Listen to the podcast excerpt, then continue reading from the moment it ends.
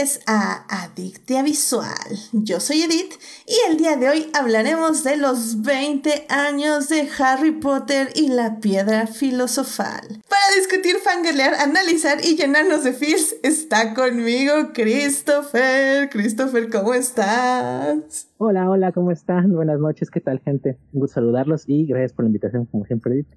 Aquí es ver que ya han pasado 20 años de de aquel acontecimiento. y ni se han sentido tanto. no, la verdad que no se han sentido. Este, somos unas personas jóvenes que evidentemente no vieron Harry Potter en los cines. Este, sí, sí lo vimos. Pero ¿qué, ¿qué, le vamos a hacer? Así, este, el tiempo pasa. Este, nuestros bebés crecen, llamadas, este, películas de Harry Potter, básicamente. Así que.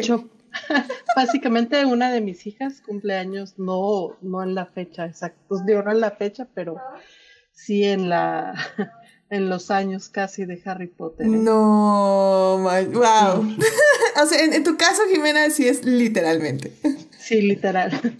Wow, guau, guau. Pues ya también escucharon que aquí está Jimena para hablar igual de Harry Potter y, y que, que trae experiencia de vida. O sea, atado a la película, básicamente, ¿no?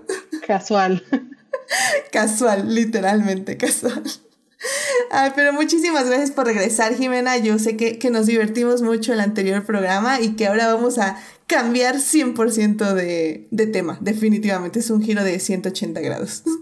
Sí, totalmente. Bueno, de, de tal vez 170 y tantos, ¿no? Porque al final de cuentas también aquí vemos magia y brujos y etcétera, ¿no? Eso sí, eso sí, eso sí con una perspectiva más amigable, pero definitivamente sí, vemos fantasía y pues sí, eso, eso es lo que nos gusta. Así que... Mucho, mucho más kid friendly. Exactamente, exactamente, más, más kid friendly, definitivamente. Y bueno, pues ya saben, querido público, que si se quieren unir a la conversación pueden estar en el canal de Twitch, donde estamos los lunes a las 9.30 de la noche en vivo. Y si no pueden, también estamos los miércoles a las 9 de la mañana en YouTube. Ahí estoy en el chat platicando con ustedes. Y si no, estamos en diferido en todas las demás redes sociales y redes de podcast, y ya saben. Y querido público, nada más este nota aparte si empiezo a delirar, una disculpa, pero eso ya ya les contaré porque estoy delirando en el salvando lo que amamos, así que sin más, vámonos a salvar lo que amamos.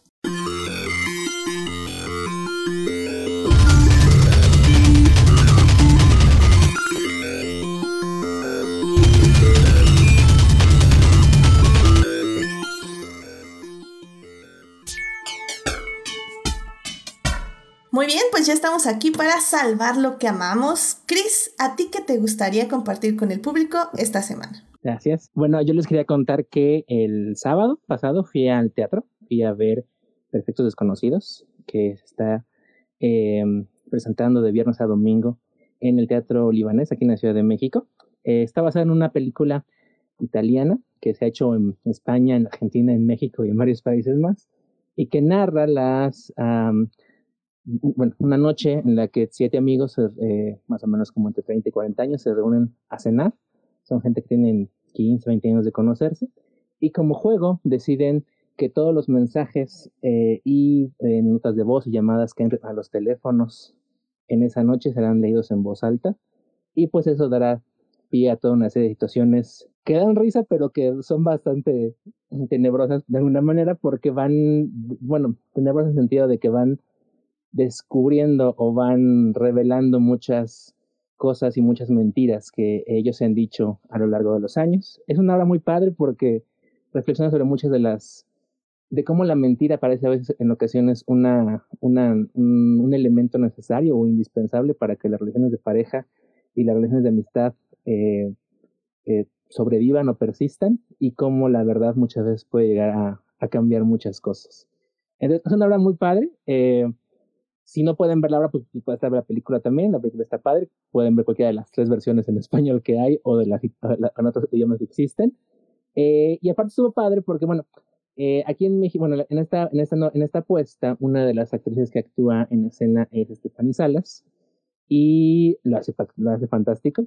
Y en la función en la que fuimos, eh, justo cuando acaba y cuando están en esta parte de las, este, de los aplausos y eso, pues toma la palabra y agradece a, al público y además dice que ha sido una función muy especial porque la acompañó este su mamá y su abuela y todos en la audiencia quedamos así como de ¡Ah! ¿cómo? Y, y sí, de repente volteamos hacia donde está ella señalando y ya se cuenta que en la fila enfrente de la, la fila siguiente la mía, como a 10 lugares a la izquierda, pues ahí estaban Silvia Pasquel y Silvia Pinal. Entonces fue así como ¡Ah! y pues todos empezamos a aplaudirle y a, y a ovacionarlas a las dos. Y bueno, pues si no me conocen o si no lo saben, yo soy muy admirador de Silvia Pinal, de, de mi Chivis. Entonces, eh, verla así en vivo, aunque sea de lejitos, fue una cosa muy genial y fantástica. Y fue como la cereza del pastel de esta apuesta a la que fui de Perfectos Desconocidos. Entonces, eso es lo que quería salvar, porque fue un highlight dentro de mi hits al teatro, compartir una obra como espectador con, con la Chivis y con Silvia Pasquel. ¡Wow! ¡Qué padre! La verdad que qué padre este. Sí, no, definitivamente un bonus y, y tal vez, tal vez no lo hubiera hecho, pero yo sé que voy a quemar aquí a Sofía que ya está en el chat. Y voy a decir que Sofía se hubiera ido por un autógrafo. Sí, sí le gustaba este, este, estas, estos grandes personajes, ¿no? Pero, pero yo, yo sé que tú no lo hiciste, Chris, pero hubieras aprovechado, caray. Sí lo pensé, pero ahí se me hace como medio como random y como, y como extraño porque pues ella va como espectadora, ¿no? Claro. No está como tal trabajando y cosas por el estilo. Y pues también, ¿no? Como precauciones de pandemia y cosas por el estilo. Es una señora bueno, pues ya de 80 o 90 años, no me acuerdo, 90 años, entonces, este, mejor que se quede ahí, que siga bien, sana y feliz. Estoy de acuerdo. que no estoy muchos años más. Mm, estoy muy de acuerdo y, y admiro tu, tu, restricción y este, y tu, ¿cómo se dice? Este, um, ah, se me fue la palabra, pero es como sensatez, entonces tu sensatez. Y realmente somos todos, o sea, porque había mucho, bueno, muchas personas obviamente también se emocionaron y así, y lo más que fue así como de lejitos la saludaron y ella me saludó, mandó besitos y cosas por el estilo, pero así con, con sana distancia, por así decirlo. Muy bien, pues qué padre. Este, Sofía en el chat nos está diciendo, yo autógrafos, jajaja, ja, ja, hablan con la stalker profesional. Sí, sí, me, me consta, me consta definitivamente, así que... ah, pero bueno. pero bueno, Chris, pues muchísimas gracias por compartir esto y pues ya saben también...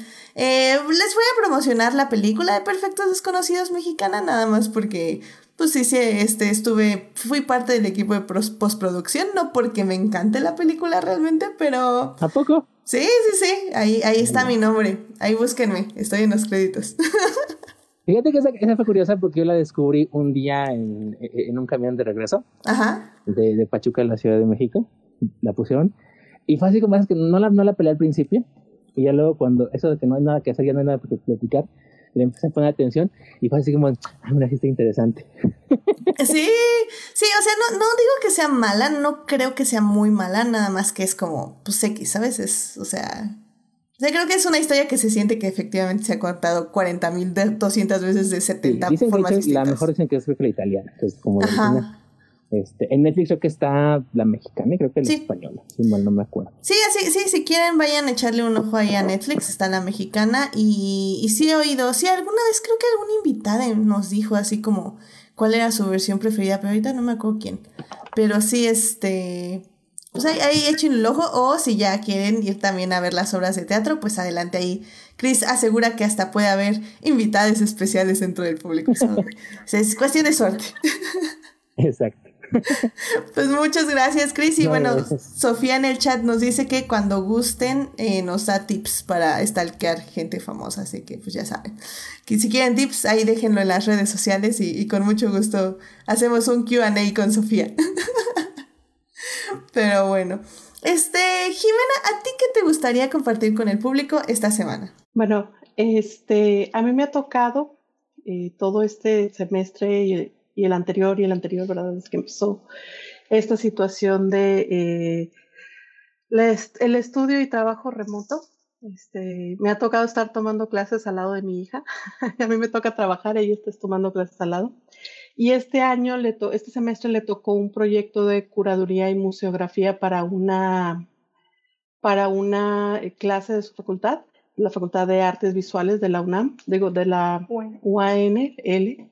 Que es la facultad de aquí de, digo, la universidad de aquí de Nuevo León, y están trabajando en una exposición virtual titulada Reserva algo de tiempo para mí, que es un proyecto que explora y analiza la sexualización de las mujeres desde su desarrollo, la percepción de identidad femenina, el estereotipo de género, el male gaze, y pues tiene la intención de reflexionar y darle lugar a su respuesta este, ubicando respectivos núcleos que buscan definir las consecuencias de los medios y la imagen del cuerpo, del cuerpo femenino. Entonces, eh, va a ser el 15 de noviembre, o más bien dicho, va a iniciar el 15 de noviembre, este, a eso de las 5 de la tarde en la plataforma Gathertown. De hecho, este, lo comento porque me ha tocado ver cómo ella y sus compañeras de equipo han estado desarrollando esta eh, esta exposición y se ve que va a estar muy bonita, muy interesante este, y le están echando muchas ganas. Entonces es algo que quisiera promover en este Salvando lo que vamos. Excelente, me parece excelente que usen para promoverse, siempre me, me, gusta, me gusta compartir lo que trabajan ustedes como invitados o claramente gente que ustedes quieren mucho y que evidentemente se oye que hay mucho talento por allá. Y bueno, entonces la exposición, se puede decir, eh, se llama Reserva algo de tiempo para mí, es este 15 de noviembre en la plataforma Gadeltown.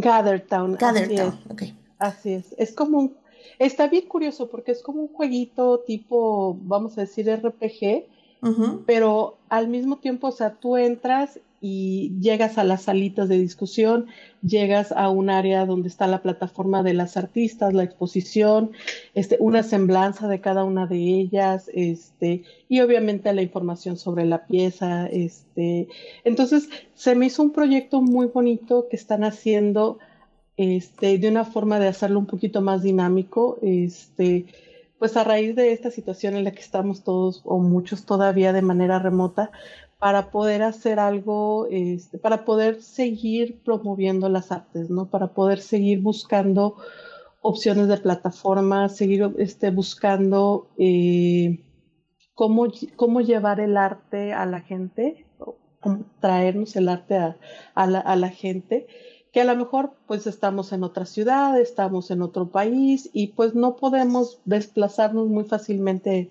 de un lado a otro o que pues ahora con, con la situación de, esta, de nuestro fabuloso este, pandemia del año pasado y de este, este, y que busca tratar de continuarlo, ¿no? Como quiera, o sea, que no quede, que, que no se olvide ese tipo de, de propuestas, ¿no? Que ese, ese, tipo de arte, que no se, que no se pierda las, las exposiciones, que también uno luego las ve como que, ay, es que en un museo y cuánto irá a costar y dónde hay estacionamiento y va a estar bien lleno y entonces para que como quiera pueda seguir habiendo ese acercamiento, ¿no? Sí, completamente de acuerdo. Creo que ah, sí, eh, sí, o sea, creo que hubo muchas instituciones que sufrieron mucho con la pandemia y una evidentemente fueron los museos, sobre todo porque, como dices, creo que este gobierno, sobre todo, y en general la gente no, no les considera como de prioridad.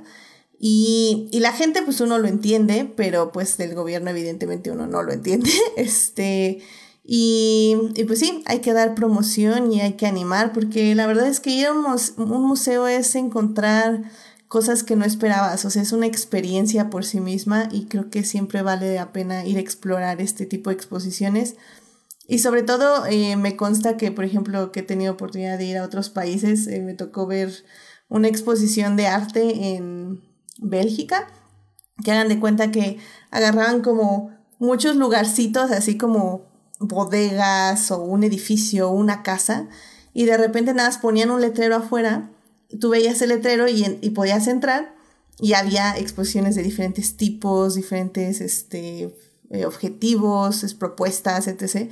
Y creo que eso está padrísimo porque también una persona que hace turismo, por ejemplo, o uno, uno mismo que, que va ahí a la ciudad a explorar, eh, o bueno, cuando no había pandemia, te podías encontrar estas joyas escondidas, como museos escondidos, por decirlo de alguna forma.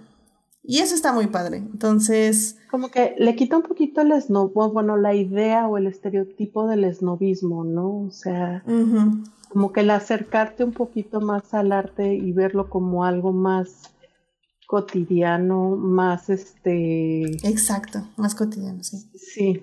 Entonces se me, hizo muy bonita esa propuesta. Entonces, digo, próximamente les pasaré la liga en cuanto la tenga, pero este, eh, sí, les comparto esa información. Sí, claro, y pues eh, ya saben, el Salvando lo que vamos lo comparto durante la semana en nuestras diferentes redes y cuando Jimena ya tenga el link se los voy a volver a compartir para que ya tengan con todo y liga. Así que, yay. Perfecto, pues muchísimas gracias Jimena por compartir esto con nosotros. Y pues bueno, yo eh, ya así como para cerrar esta bonita sección les comparto que este fin de semana fue fin de semana de Fórmula 1. ¡Yay! En México, GP de México, sexta edición. Y vamos por el sexto premio como mejor evento de la Fórmula 1. Y sí, la verdad es que estuvo muy, muy bien. Eh, yo creo que. Yo creo que lo vamos a volver a ganar este año, sinceramente, para que les miento, en mi humilde opinión. Porque sí, eh, eh, somos, digo, para quien no sepa, somos el único país en el mundo que ha ganado cinco veces, cinco o seis veces, pero bueno, cinco veces consecutivas el mejor premio eh, de evento de la Fórmula 1 y en el 2019 nos ganamos el mejor evento deportivo del mundo. O sea, eh, básicamente ganándole al Super Bowl, a, pues, lo, lo, que pasa en el tenis, que ahorita se me fue cómo se llama, el los Grand Slam, y cosas así, ¿no? Y, y, pues bueno, fue, fue un fin de semana muy pesado, eh, para quien no sepa, yo soy oficial de pista. Y híjole, gente, sí, no, el, el año y medio de pandemia sí me pegó. O sea, estoy más que out. Este, ahora sí me cansé. Desde el viernes ya, yo ya no podía con mi vida. Y pues ya sábado y domingo ahí, ahí estuvimos dándole bajo el sol. y estuvo padre, hasta me quedé en el evento después que es con música y fue gente que toca, que no conozco y que mucha gente me dijo, wow, escuchaste en vivo a quién sabe quién fregados y yo no tenía idea quién era, pero ya no furulaba y mi mente ya quería apagarse, entonces sí estaba brincando ahí, no sé por qué, pero en fin. y, y, pues ya, o sea, al final del día creo que hay varias reflexiones que quiero sacar, eh, tal vez ahí luego las iré publicando sobre todo en Twitter. Em, sobre todo del, del consumo ecológico, creo, de que gastamos muchísimo como oficiales de pista en el deporte de Fórmula 1. Eh, pero en general creo que estuvo muy bien. Eh, me tocó un gran equipo, eh, grandes personas con las que estuve compartiendo estos tres días y que, que dieron paso, espacio, tanto a como a inclusión, lo cual me pareció increíble porque nunca me había pasado que, que un chief fuera desde el inicio muy abierto a... Literal llegó y dijo, yo hablo eh, con la E, yo digo todes, yo, yo hago así y alguien tiene algún problema. Y, yo así como, ¿qué vas a decir quien diga sí, yo tengo un problema? Tengo mucha curiosidad de saber, pero afortunadamente nadie dijo que, que no. Y yo así como, wow, qué interesante. No puedo creer, es la primera vez que salgo a algo social con gente desde hace un año y medio y, y entré como en mi burbuja de Twitter, Facebook, donde hay inclusión gramática. Entonces así como, wow, me, me encantó. Pero, pero sí, eh, también se me rompió un poco el corazón porque, porque no vi a Luis Hamilton. Justo cuando pasó el Driver Parade, se agachó y no lo vi. y no me saludó. Y ya, y pues sí. Ay, qué triste. Ya sé, ya sé, fue súper triste. Y hasta hice un TikTok de, de mi tragedia y si lo quieren ver ahí está en, en mi Twitter. Sí, ya lo vi. Es bastante triste. Es bastante triste. Estaba agachado, ¿no? Cuando... Sí, por lo que alcanzo a ver en el video. Una cosa por el estilo. Ajá, como que estaba dejando algo. Entonces justo cuando pasó, se agacha Luis Hamilton. Pues yo lo estoy buscando, obviamente no lo veo. Y, no lo vi, hasta dije, no, pues no está. Y todo el mundo me dijo, no, sí estaba, es que se estaba terminando de, de, más bien se estaba levantando. Pero pues cuando yo lo vi, pues ya estaba agachado, o bueno, cuando no lo vi. Y ya cuando chequé el video, efectivamente ya vi dónde estaba agachado y pues por qué no lo vi, ¿no? Entonces sí se nos rompió un poco el corazón, sobre todo porque ya rápidamente el Driver's Parade em, casi siempre iba un piloto por carro, entonces tenías chance de saludar uno a uno a los pilotos. Yo creo que por cuestión de, de pandemia los metieron a todos en el, en el camión este ahí revueltos. Y no lo esperábamos, sinceramente nadie en mi equipo esperaba eso, nadie sabía que iban a venir así. Y la verdad es que todos nos decepcionamos un poquito porque de haber sabido creo que hubiéramos planeado otra cosa, hubiéramos gritado o algo así, pero como que entramos en shock de que los vimos a todos los pilotos juntos y no supimos qué hacer. Literalmente no fui la única persona. O sea, todos entramos en shock y nos quedamos nada así viendo, grabando, así como, ¿qué está pasando? ¿Se fueron? ¿Ya? ¿Vale? ¿Ok?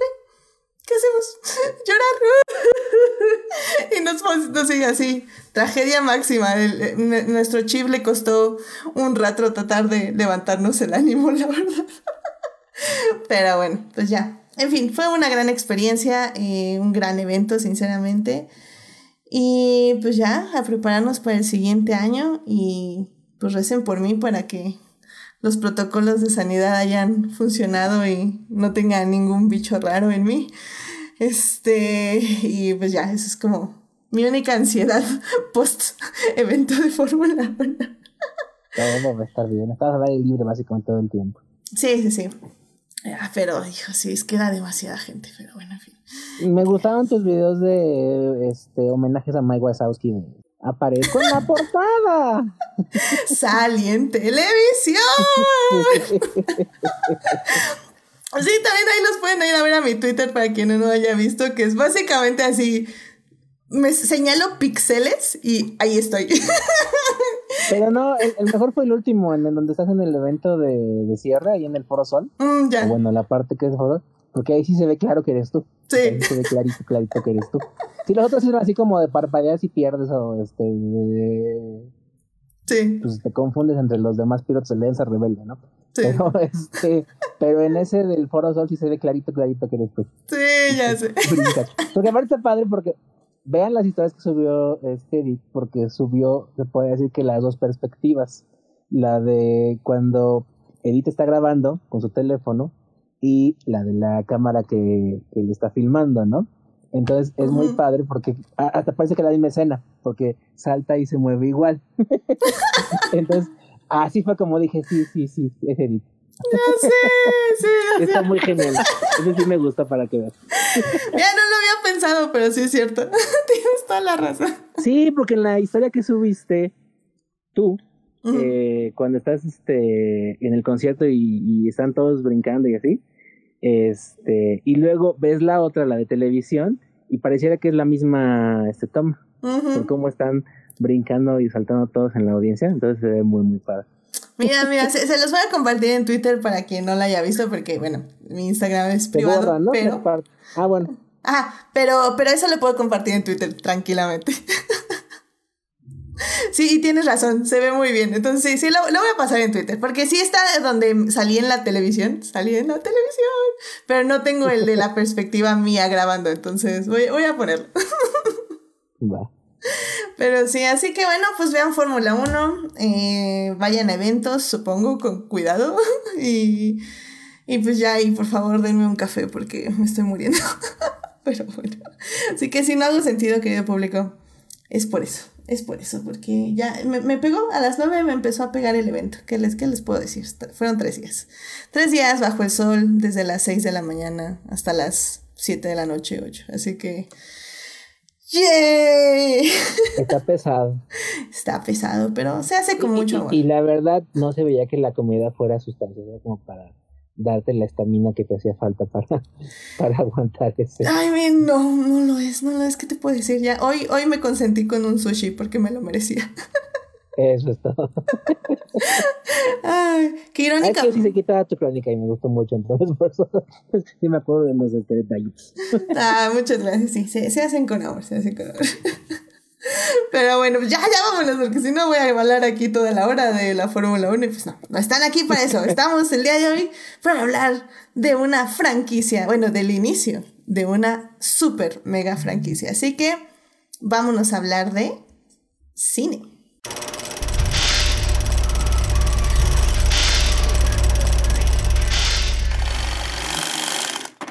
Muy bien, y pues ya estamos aquí para hablar de cine y estamos para hablar de los 20 años de Harry Potter y la piedra filosofal. Sí, 20 años, no lo puedo creer, ya pasaron 20 años del estreno de esta película que se estrenó en el 2001 por ahí del 2001. Eh, ahorita les digo exactamente aquí en México fue el 23 de noviembre, que es por eso que, dejé la película hasta este, hasta este mes, porque pues ya, ya va a cumplir los 20 años y que también un poco la excusa de hacer este programa es que Cinépolis va a estrenar Harry Potter y la piedra filosofal esta semana. Así que pues ya es, este programa es para que se preparen y para que si quieren y tienen la oportunidad y las ganas, puedan ir al cine a ver Harry Potter y la piedra filosofal. Y bueno, por ello, en la primera parte vamos a estar hablando de la preproducción del libro también, eh, un poco de qué llevó a Warner a hacer esta película. En la segunda parte vamos a hablar ya de la película en sí, qué tal está, cómo envejecido, qué nos parece después de 20 años. Y en la tercera parte pues ya vamos a hablar de qué significó esta película para el inicio de la franquicia de Harry Potter y pues los siguientes básicamente 10 años que tuvimos Harry Potter en el cine y que bueno, algunas personas podrían argumentar que seguimos teniendo, pero eso lo podemos discutir en la tercera parte. Así que bueno, sin más, vámonos a la primera parte. Donut hole but a smaller donut with its own hole. And our donut is not whole at all. Muy bien, pues ya estamos aquí para hablar de Harry Potter y la piedra filosofal. Esta película se estrenó en el 2001 y está dirigida por Chris Columbus. La película, de hecho, ahorita ya la pueden ver en HBO Max, ahí está disponible y a pesar de que el internet me estaba dando mucha lata, creo que se ve bien, o al menos lo que alcancé a ver que se cargaba bien. Este, se veía bien, no, no se veía nada mal. Creo que si la sienten un, poco, un poco viejita es por el color, pero bueno, de eso hablaremos ya en la segunda parte, me estoy adelantando. Es porque ya está viejita. Es porque ya está viejita, básicamente, sí, sí, o sea, la verdad, spoilers, este, sí, ya tiene 20 años y en este caso creo que sí se nota, pero, pero no en todo, nada más en estética. Pero bueno, de eso hablaremos justo ya en la segunda parte, porque ahorita pues vamos a hablar de, de dónde inició Harry Potter y bueno, pues es que como algunas personas deben de saber, esto inició en la literatura. Y es que Harry, el libro de Harry Potter y la piedra filosofal se estrenó en, bueno, eh, se publicó en 1997. Eh, vamos a decir el nombre de la persona que escribió eh, nada más una vez y luego nada más nos vamos a referir a la persona que escribió Harry Potter como la persona que escribió Harry Potter. Entonces la persona que escribió Harry Potter es José Carolyn, este, y pues esta persona hizo un, un trabajo interesante. Creo que al final del día, em, cuando Warner adquiere los derechos de este libro, eh, ya había cuatro libros. En específico, yo creo que Warner ya sabía eh, al menos los tres primeros libros, porque el tercer libro se estrena en 1999. El cuarto libro es en el 2000, que yo creo que ya era en la producción, postproducción de la película más o menos, y pues ya el quinto libro sería hasta el 2003, entonces ya era después de esta película. Y pues el libro, creo yo, eh, o al menos creo que aquí las personas que estamos aquí sabemos lo importante y lo bueno, o sea, lo significativo que se convertiría para varias generaciones. Este, Chris, yo no sé cuál, cuál fue tu experiencia con el libro. No sé si lo leíste antes o después de la película. Yo lo leí antes, poquito antes, pero haz de cuenta que si mal no me acuerdo, porque ya tiene mucho, probablemente me falla, pero no, sí me acuerdo bien de eso. Este, había una revista que se llamaba Eres Niños, que era la versión infantil de la revista Eres. Sí, estoy hablando de algo tan noventero como las revistas Eres. Y en una edición que había sido como de principios del 2001, hablaban de que ya había salido a la venta el cuarto libro de, en español de la saga, porque en, en, en inglés salió en 2000 en Salamandra lo sacó un año después, en 2001. Y ahí fue como que me picó la curiosidad cómo hablaban del libro y, y pues insistí, bueno, acabé leyendo el, el, el, primer libro y obviamente me fascinó.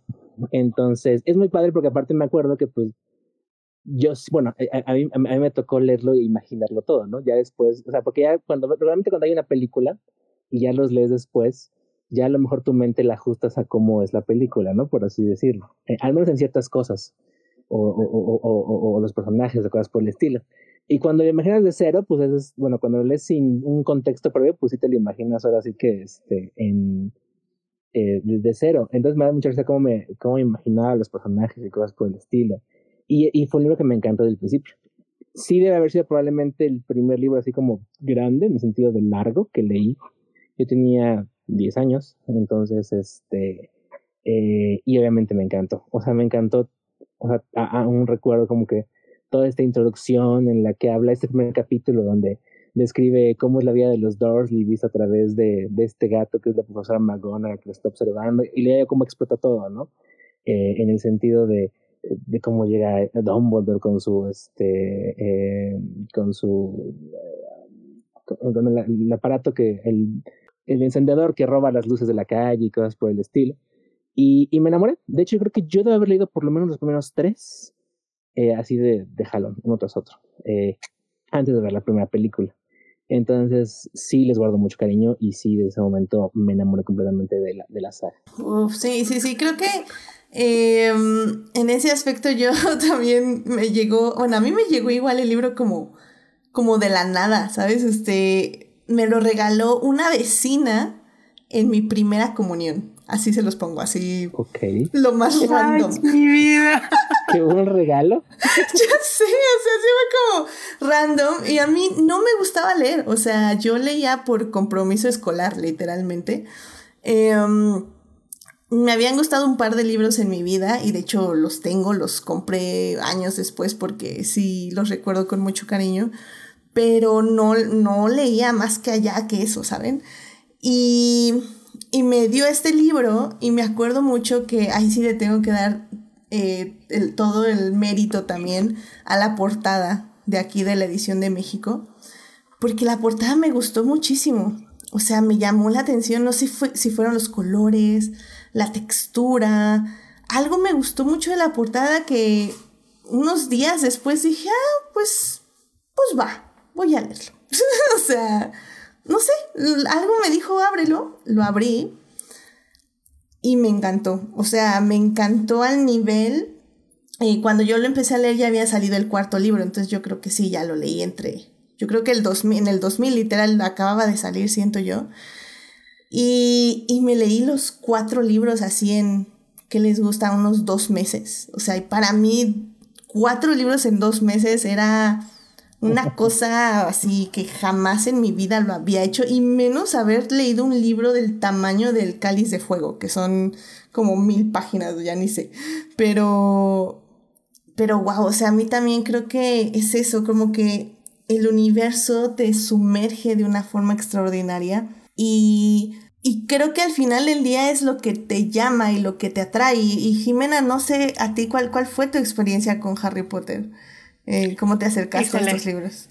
Pues mira, este, como ya saben, soy un poquito más grandecita que ustedes. Entonces, pues no estaba tan peque cuando me tocó este, leerlos. Eh, estamos hablando de, bueno, yo para cuando este, me presentaron estos libros, eh, pues ya tendría mis veintitantos, ¿no? Entonces, obviamente siempre fui bien fan de la lectura. Este, no sé si alguna vez lo he comentado, que mi primera así novela grandecita que leí, estaba yo como en tal vez segundo o tercero de primaria y leí Ben Hur, leí Moby Dick, este, eh, en la casa mis papás tenían libros de todo tipo, ¿no? Entonces me leía toda la biblioteca que tenían. Entonces, eh, digo, yo siempre he tenido el, el desde muy chica, ¿no? Incluso tenía los de un cuento para cada día de Disney. Entonces, este, desde muy chica tenía el hábito de la lectura, pero estaba, curiosamente, este, me llegaron a mí desde una, uh, en ese entonces se llamaban listas, pero vamos a decirle como lo que sería ahorita un grupo de Facebook o lo que sería ahorita un Discord de, de Caballeros del Zodiaco, Saint Seiya. Este, wow. entre otras cosas, aparte de platicar de la serie, platicar de cosas de, relacionadas al, al, anime este, o al manga, también se platicaba sobre lecturas adicionales, películas, gustos, etc., cómics, etcétera, ¿no? Entonces, alguien mencionó este, que iban a salir las películas y como que, ay, esas películas que, o como, ah, sí, mira, por aquí, este, si las buscas, no sé qué, están basadas en este libro, ah, son interesantes, vamos a ver.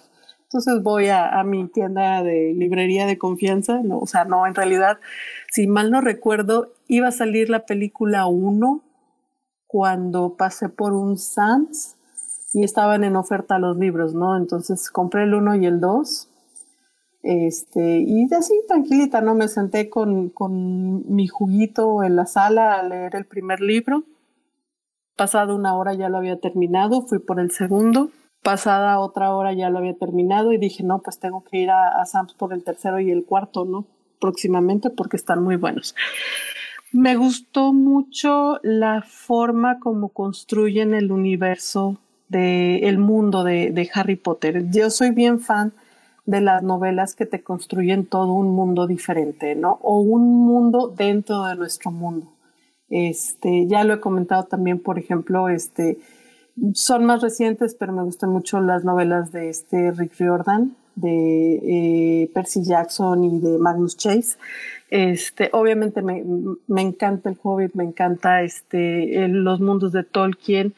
Eh, entonces, todo ese tipo de cosas donde crean todo un universo este, y que lo primero que haces es verlo en tu imaginación con el presupuesto que tiene mi imaginación, uf, fenomenal.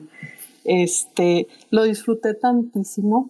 Este, y siempre quise que mis hijitos lo leyeran. En ese entonces estaban, pues yo creo que eh, una estaba en, proceso de, llegar al mundo, la otra estaba ya, bueno, la otra ya había nacido. Este, y la verdad es que no los tomaron hasta muchísimo, muy grandes prefieren ver primero las películas, la verdad, para no batallar. Este, pero las películas sí este, fue algo que, que hicimos este, en, en, familia y fue muy padre, ¿no? Entonces, a mí me encanta, me encanta mucho el, el universo de Harry Potter. Wow, no, pues sí. O sea, creo que. no, o sea, creo que al final el día es eso. O sea, cada quien tiene una experiencia diferente con estos libros. En el caso, creo que de nuestras generaciones, o al menos hasta mi generación, generación de Cris, ya personas más jóvenes, creo que igual que como tus hijas, con mis primas, que, que ya efectivamente prefieren mil veces leer el, este, más bien ver la película. Eh, pero justo creo que entramos en la, en la línea que no había las películas. Entonces, este, no teníamos como la posibilidad de ir por la película. O como lo que pasó eh, después, ¿no? Ya en, el, en, en los años después de este estreno, que ya mucha gente efectivamente iba por los libros porque quería saber qué pasaba después de, de la película que salía. Sí, oye, yo no puedo esperar un año para saber qué va a pasar, ¿no? ya sé, sí. Ya tengo que saber ya. y luego tiene mucho, mucho folclore también, mucha mitología, este, o muchos seres fantásticos de allá de su, de su región. Y eso también, ya ves, a mí me chifla todo lo que es la mitología. Entonces, híjole. O sea, básicamente dijeron, vamos a ver cómo qué libro le puede gustar a Jimena.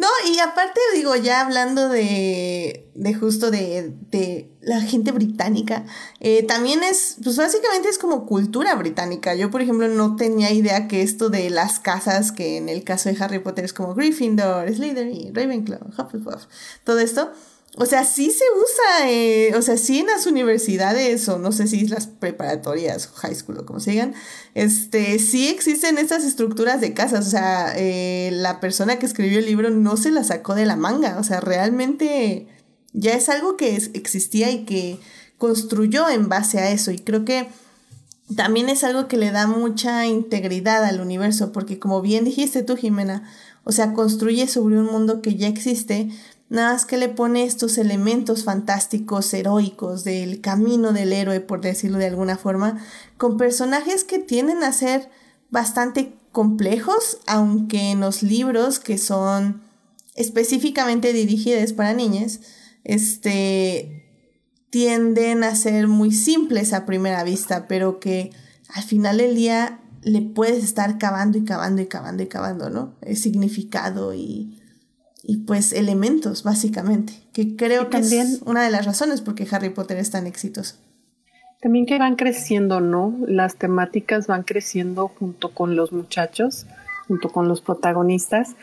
Este, obviamente en el primer libro son unos niños, tienen 11 años, ya están empezando su, su edad de teen, de, de, adolescente, este, pero sus intereses son estos, sus motivaciones, sus metas personales, este, la forma como interactúan entre ellos y, y van creciendo todos ese tipo, todo ese tipo de, ¿cómo se dice?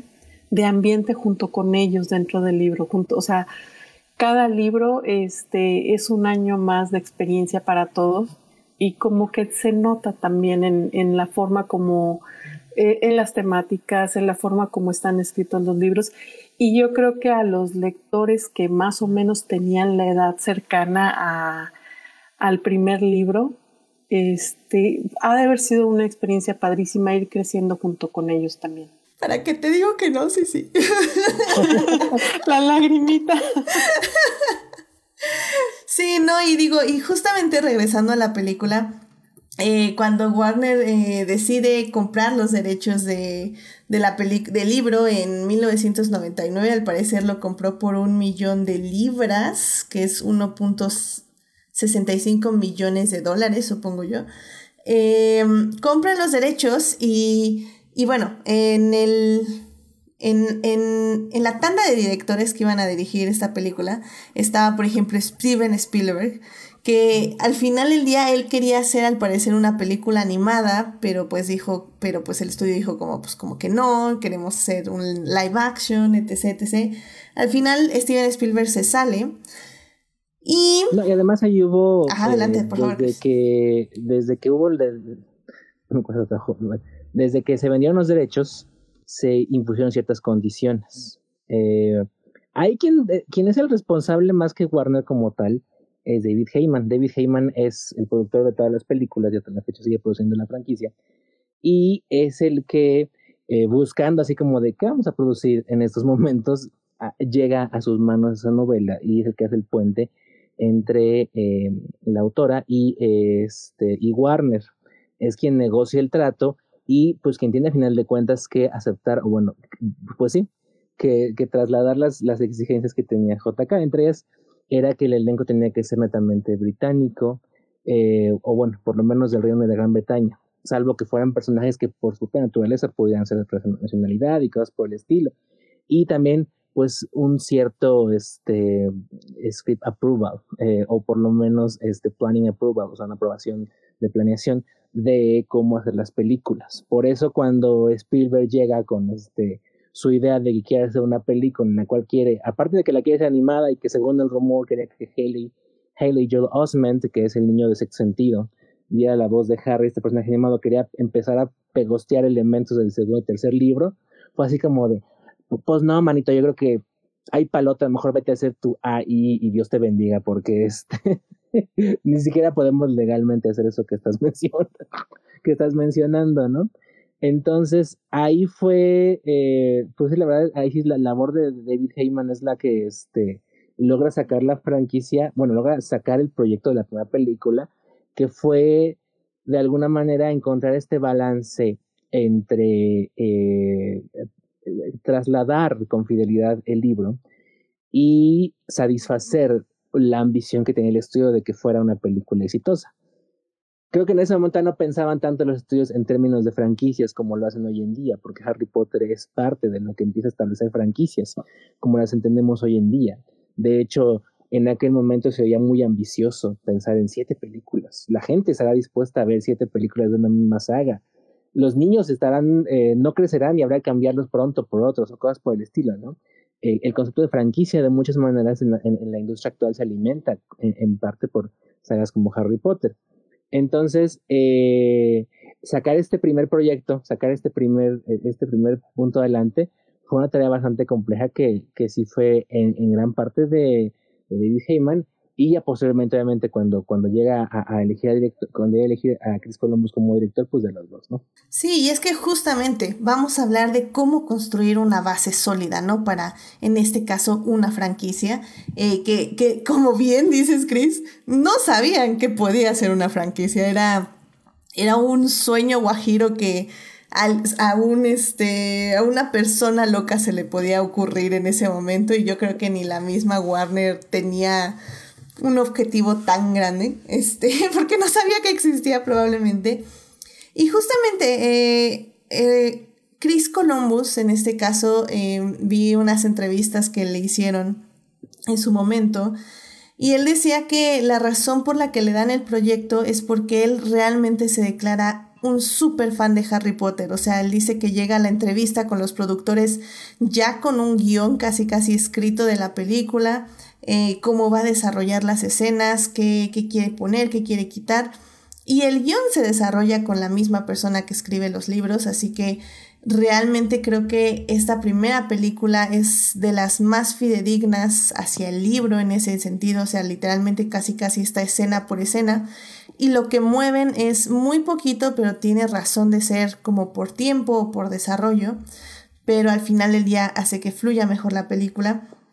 Y justamente, eh, retomando un poco de lo que decía Jimena de cómo crecimos viendo la cinta, creo que una de las cosas más acertadas que hace Chris Columbus, ya que es elegido director, es castear justamente a niñas de 11 años para hacer los tres papeles principales.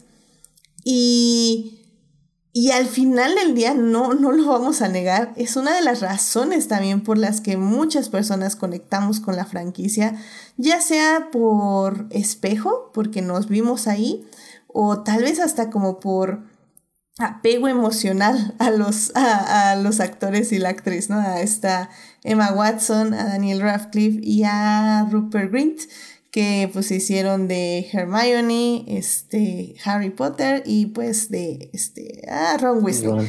Sí, de Ron Weasley, ¿no? Respectivamente.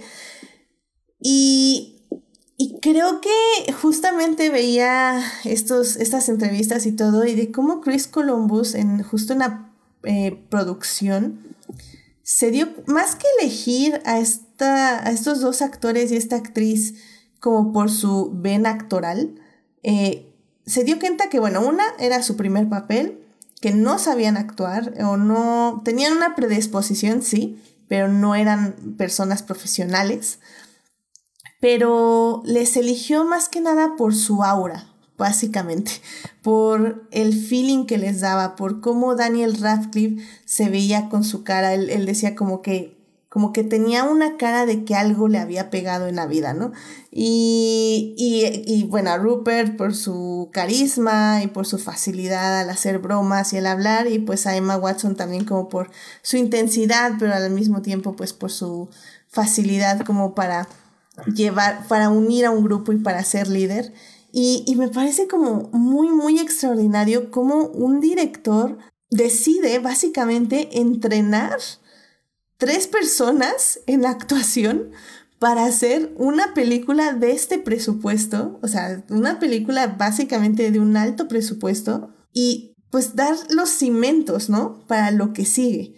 Y, y de hecho se ve siempre en el detrás de las cámaras, no sé si han podido ver el detrás de las cámaras de la película, pero se ve casi casi como Chris Columbus les está explicando escena a escena, les da como cues, está ahí a un lado de, de, de, de, no sé, de Daniel Radcliffe en, en, las escenas, les está acompañando, no está como en un monitor en una cabina ahí, este, unos 10 metros atrás, o sea, está ahí al lado de la cámara dándoles instrucciones. Y creo que por eso Chris Columbus tal vez no me encanta como director, pero creo que en ese aspecto le atinó muchísimo. No, no sé ustedes qué opinan en este proceso de preproducción, de producción. Sí, no, concuerdo. Este los lleva muy de la mano para que puedan entrar al papel y representar al papel. Y también, digo, construyeron hasta cierto punto un, un ambiente en el set este, que se me hace impresionante que siendo niños pues tan pequeños convivieran con personalidades que no se pusieron en su plan de, ah, no, yo aquí soy el actor famoso o la actriz famosa y pues tú eres un niño que no sabe nada, ¿no? Sino que incluso convivieron de forma eh, para apoyar a los niños a hacer este eh, un proyecto exitoso. O sea, lograr esa, esa este, convivencia y esa comunicación este, efectiva para hacer un proyecto exitoso. Efectivamente, efectivamente. Y de hecho, Jimena, tú que te duermes oyendo el audiolibro de Harry Potter, no porque te aburras, sino porque lo usas. es hermoso para cuando. ahora sí que con el estrés de la vida, Exacto. este es lo mejor que me funciona para relajarme y dormir. Entonces, todos los días escucho Harry Potter de, de alguna u otra manera. bueno, porque mira, te quería preguntar algo, y es que justamente viendo estos detrás de las cámaras y, todo lo que, lo que estaba llegando el día de hoy, me di cuenta que hay un momento en que Chris Columbus dice que los libros no tienen tanta eh, descripción en lo que se refiere a el mundo mágico o a los uniformes. Dice que en, general, por ejemplo, los uniformes no tenían idea cómo se veían. Y, y, cuando me puse como a tratar de recordar, no me acuerdo si, si en los libros qué tan descriptivos son. No sé si tú te acuerdas en ese aspecto, o sea, de, de cómo es, que, es el híjole, castillo, cómo es un uniforme, cómo es... Son muy descriptivos en algunas cosas y en otras no tanto. O muy sea, sí, por ejemplo, eh, la, las, los salones sí los describen, los salones de cada, de cada materia sí los describen, de hecho los describen mucho, eh, platican mucho de cómo es el ambiente dentro de clases, este, cómo son los maestros, cuando en las películas la verdad es que tú conoces a los maestros cuando te los presentan y ya, ¿verdad? Y dos, tres maestros que son los que más interactúan con los muchachos. Este, mmm, los, los uniformes efectivamente des, describe que traen una capa, pero que pues traen ropa abajo de la capa, ¿no? O sea, no mencionan que yo recuerde que trajeran corbata y saquito y este, no uh -huh. sé, no es chaleco y suéter y, o sea, no, no mencionan tanto sin embargo, por ejemplo, también te describen a Pips, el, el poltergeist, que en ninguna de las películas salió. Este, te describen a los fantasmas, pero como mmm, te los describen más cuando va a ser algo importante para la trama en ese momento o para más adelante. O cuando estás empezando, o sea, cuando estás entrando con Harry este, a conocer el lugar, pues tú estás eh, ahora sí que leyendo sus pensamientos, ¿no? y de que, mira, y me topé con esto y entonces vi para acá y estaba esto, así, así. Y te, es, hay cosas que describen mucho y hay cosas que definitivamente, pues nada más pasa por encimita, ¿no? Para darte una idea. Uh -huh. También porque es un trabajo en progreso. O sea, a final de Ajá, cuentas, sí, no, puedes yo... ver mucho la evolución que tiene como escritora, porque es muy obvio que La Piedra Filosofal es su primera novela la piedra filosofal es muy austera en ciertos aspectos, aunque desde entonces se veían elementos que hasta la fecha permanecen en su estilo de escritura, como la descripción de lugares, o sea, lo que, lo que han sido siempre lugares, cómo es Hogwarts, cómo es la cabaña de Hagrid, cómo es el estadio de Quidditch, cómo es el callejón eh, Diagon, cómo es este el en nueve y tres cuartos, el expreso, cosas por estilo. Los lugares siempre ha sido de las cosas que más le gusta describir, hasta la fecha lo sigue haciendo, pero otras sí fueron siendo cuestiones que con... O, a, ahí es padre porque, o sea, hace rato hablaban... añadiendo. Exacto. Hace rato hablaban de que van creciendo los personajes eh, a la par que los, este, eh, que los, que, los lectores, pero también es, vas viendo cómo crece un autor en sus habilidades este, de escritura, tanto sus defectos como sus virtudes. Y por eso las novelas, conforme aumentan, van ganando complejidad. Pero sí, en muchos sentidos, lo que tuvo Chris Columbus de lo que tiene de benéfico la piedra filosofal es que es un libro relativamente sencillo de adaptar. Es un libro que no tienes que sacrificar grandes aspectos narrativos para poder adaptar la trama principal. Steve Kloves decía cuando Steve Kloves es el guionista que adaptó las que adaptó las novelas que eh, le daba miedo porque obviamente no quería quitarle nada pero a final de cuentas la piedra filosofal no es tan compleja como lo sea, por ejemplo, adaptar posiblemente El Cáliz de Fuego o La Orden del Fénix, que ya son libros muy complejos y muy llenos de trama y muy llenos de personajes y elementos. Y en cambio, o sea, La piedra filosofal es una novela muy sencilla en el sentido de que es narrativamente muy accesible, es narrativamente muy lineal y que por lo tanto trasladarla a la pantalla no fue tan difícil. Yo creo que el, el mayor mérito que tiene la, la, producción de La Piedra Filosofal es en principalmente lo que hace la labor de Chris Columbus en la parte del casting, que es fantástico, y ahorita abro más en eso, pero también en la parte de el diseño de producción, que si mal no me acuerdo es eh, Stuart Craig, es el diseñador de producción, que es el encargado de crear todo el universo, o sea, que es, el encargado de crear todo lo que vemos visualmente, es el encargado de crear cómo luce, cómo está configurado Hogwarts como castillo, cómo está configurada la cabaña de Hagrid, cómo está configurado el callejón Diagon. Y es traer a la vida lo que a lo mejor estaba es, descrito de alguna manera, como es Gringotts, por ejemplo, o cómo es Ollivanders o cosas por el estilo, pero ya, ya hacerlo de carne y hueso finalmente, ¿no? Hacerlo de escenografía, pues, hacerlo una locación real. Y hasta eh, la descripción de los personajes y de la, su vestimenta, o sea, como que, eh, digo, y volviendo un poquito, eh, los personajes que le gustan o que son importantes o que son en los que necesitas saber más detalle, sí te dice hasta cómo es la túnica que usa y si tiene puntitos y si tiene doble túnica o si tiene algo encima o abajo. Este, y si no, y si es un personaje que le cae mal o que quiere que te caiga mal, nada más te describe sus malas cualidades. Todas Por ejemplo, Snape, ¿cómo lo describe? Creo que nada más dice que es cabello grasiento y largo. Y cabello grasiento y perilla. Sí, eh, Fíjate que el, el, Snape original tenía barbita, pero tenía su, su perilla, pues sí, su barbita. Pero sí, cabello grasiento, nariz ganchuda, pálido, este... Ah, pálido también. y, sí, que es así como ceroso, ¿no? Así como... Ajá, sí. Ajá, como demacrado, por así decirlo. Así es.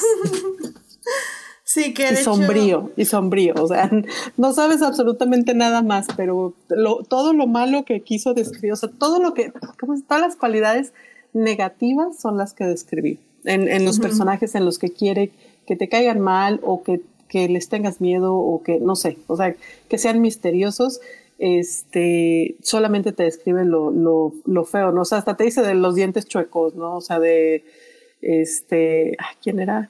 Uno de los, sí, Flinch.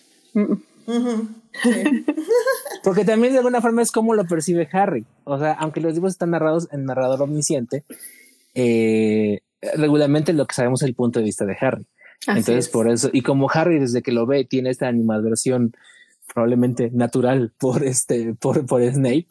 Y justificada. Este, y, ligeramente justificada probablemente, este, o injustificada, pues tiene eso. Y por ejemplo, a mí me acuerdo mucho la descripción, si te das cuenta, la descripción de Hagrid no es tan distante porque Hagrid tampoco es como casi que digas agradable a la vista. O sea, pero el hecho de que su comportamiento siempre es como el de este guardián protector, como el de este, este ángel que llega a salvar a Harry, es muy diferente como lo presenta y como lo narra. Sí, completamente de acuerdo. Y es que, em, perdón, voy a, voy a regresar nada más rápidamente ya para ya casi ir a hablar de la película y justamente ya hablar más de los personajes. Em, justamente quería regresar a lo de diseño de producción porque hacia ahí va mi punto un poco, Chris, este, y que, que lo tomaste perfectamente, que es que me encanta cómo Chris Columbus diseña todo, eh, como ya vimos, no casi desde cero, pero casi casi desde cero. O sea, las varitas, el diseño de las varitas que ahora podemos ir a comprar en, en las tiendas, eh, los uniformes, las bufandas, los escudos, este, eh, Howards en sí, todo eso básicamente se creó desde cero. Entonces me parece súper interesante que sí, tal vez la piedra filosofal es un libro muy fácil de adaptar porque efectivamente la trama no es tan compleja y solo presenta personajes y presenta futuras complicaciones, por decirlo de alguna forma. Pero yo creo que el, lo más importante de esta cinta es el diseño de la producción y evidentemente el soundtrack de John Williams, ¿no? Que ya marca 100% la pauta para no solo seguir las demás películas, sino, este, pues literalmente crear parques, este... Que yo creo que es la última, el último gran tema de John Williams, que... O sea, eh, que sea a nivel icónico, yo sé que el señor sigue trabajando a sus 125 años, este, y, y, no sé qué hace cosas por el estilo, pero el último, último tema así, este icónico que yo que crea John Williams, o que hasta el momento por lo menos, ha sido obviamente el tema de Hedwig, ¿no? Que es este, y en general toda la banda sonora de la piedra filosofal es icónica, o sea, hay muchos temas que los escuchas y te vienen a la mente los momentos y las escenas y cosas por el estilo. Y el tema de Hedwig es el top en ese aspecto. Más icónico de todos, sí, 100% de acuerdo. Pues miren, este, a ver rápidamente nada en el chat. Em, nos dice Héctor. Nos dice, cuando la vi en el cine no me gustó, no le digan a Jimena. Ay, perdón, ups, este, ya le dije ya lo sabía. es que yo siento, por ejemplo, ay, perdón. No, adelante. Ahorita, ahorita.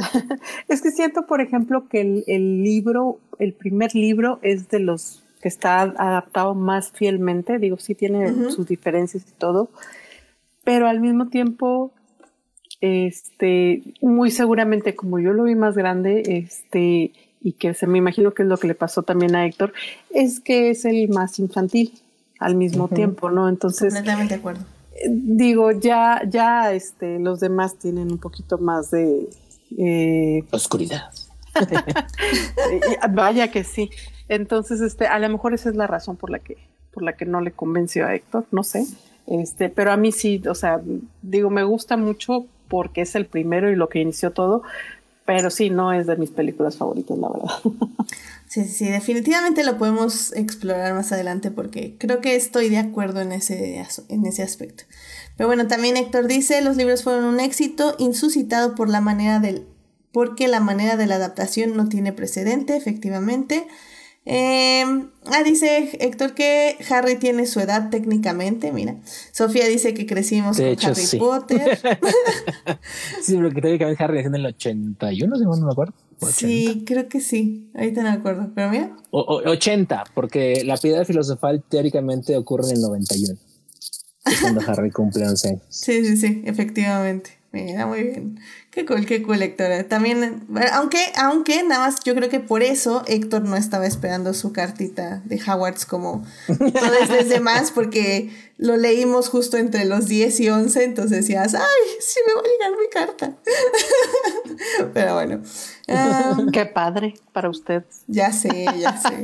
Aparte está este, esto de, de Tumblr que dice, si no recibiste tu carta entre pues justo entre los años este, 2000, el inicio del 2000, no te preocupes, pero fue la época donde Voldemort, digo, el que no debe ser nombrado, este, estaba en el poder y por eso no le llegaron cartas a hijes de Mogos. Y yo así como, oh, ya sé, yo lo sabía, ya lo sabía. Tiene sentido. Exacto, exacto. Pero bueno, también dice Héctor, Dice, no puedo recordar una serie antes o después que se limiten al primer libro de la serie, justamente por la, la precedencia que tiene esta franquicia. Y lo más importante del cast es que los tres protagonistas se parecen en temperamento a sus personajes, que justamente era lo que yo me refería con que Chris Columbus los eligió más como por su aura que por otra cosa, porque sí les daba, o sea, independientemente que supieran actuar o no. Gomitas, básicamente. Ajá, exacto, exacto, porque era como, ok, no saben actuar, pero no importa, mientras me dé la vibra, ah, la actuación se la Hace rato de decir es que a final de cuentas Chris Columbus es director niñero, o sea, le gusta trabajar con niños y tiene talento para sacarles. Digo, obviamente la hora más conocida de Chris Columbus es este eh, Mi pobre angelito, uno y dos entonces, desde ahí, yo creo que la razón por la que lo eligió Warner en buena parte fue por esa y también por eh, él dirige, eh, ¿cómo se llama Mrs. Doubtfire en español? Este, Papá por siempre. Ajá, sí. Va por siempre, pues ahí me trabaja con niños. Entonces, tenía como que esa, este, eh, como que ese feeling con, para trabajar con niños y para sacarles lo mejor de, de ellos como actores. Sí, completamente de acuerdo. Que que yo creo que eh, los directores que siguieron ya no tuvieron que lidiar con eso. Entonces, porque, y también que bueno, porque no creo, yo no me imagino a Alfonso Cuarón así cuidando niñas, así como, ay, mira esto y esto. O sea, creo que ya son directores con que necesitan personas más profesionales, ¿no? De hecho, también un otro dato... también tuvo suerte de que fuera, pero eran bien portados. Sí. los adolescentes son otro caos de, estar tratando y trabajando con ellos, que bueno. Ya sé, ya sé. De hecho, otro, otro dato curioso es que Chris Columbus grabó hasta con cuatro cámaras simultáneas. Entonces dicen que casi casi era un documental en la edición para editar, porque efectivamente como intentaba sacarle su mejor actuación, ponía mejor muchas cámaras para tener el mejor ángulo de reacción y así no estar perdiendo tiempo eh, en buscar recrear una acción perfecta que no iba a volver a salir otra vez porque no podían recrearla porque no eran actores básicamente. Entonces está, está interesante todo esto. Y bueno, ya para terminar, nos dice Sofía que eh, justamente eh, los tres protagonistas eh, dicen que aprendieron mucho de Alan Rickman, que también es algo que, vamos a, yo creo que hablar un poquito más en la tercera parte, que sí, los, los actores y las actrices de soporte les ayudaron muchísimo a sacar esta franquicia adelante. Pero bueno, em, pues ya, vámonos a hablar de la película, así que vámonos a la segunda parte. Blow that piece of junk out of the sky! Muy bien, pues ya estamos aquí en la segunda parte y estamos hablando de Harry Potter y la piedra filosofal, esta película que cumple 20 años de haberse estrenado. En la primera uh. parte hablamos de la preproducción, producción y del libro, un poco de, de los feelings que nos da el libro hacia la película y cómo se fue adaptando y cuáles fueron las cosas que Chris Columbus, el director, le atinó. Y pues ya hablemos 100% de la cinta. Creo que volverla a ver, no es la segunda vez que la veo, evidentemente ya he visto esta película varias veces. Jimena nos gana 100% de, de veces que la ha visto. Eh, unas cuantas. yo creo que también unas tú. Cuantas. unas cuantas, unas cuantas veces. Chris, yo creo que tú también ya, ya la habías visto antes, ¿no? O sea, hace un, un tiempecito, ¿no? Sí, yo debo haber, debo haber visto fácil no sé, yo creo que más de 15 veces fácil. Wow. Así completo.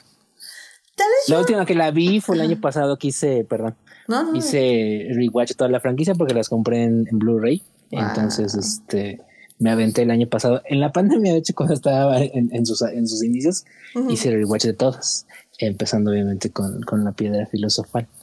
Ah, si las viste una vez al año, básicamente ya las viste 20 veces. Sí, es probable que sí, ah, ¿eh? Sí, es cierto. Tienes Porque la razón. Que falta eso de que, ay, TNT y Warner la pasan como si fuera este, su misa dominical, entonces pues las puedes encontrar todo el tiempo. y también muchas veces me las he topado y las he acabado viendo en el Warner o en el HBO, porque digo en el TNT, porque pues no había nada más que hacer en ese momento y la dejas. Entonces, es probable que sí las haya visto por lo menos más 20 veces. wow, yo yo creo que no las he visto yo tantas veces. Yo creo que la he visto esta al menos unas cinco. No, porque justo, como decíamos en la anterior sección, no es mi favorita.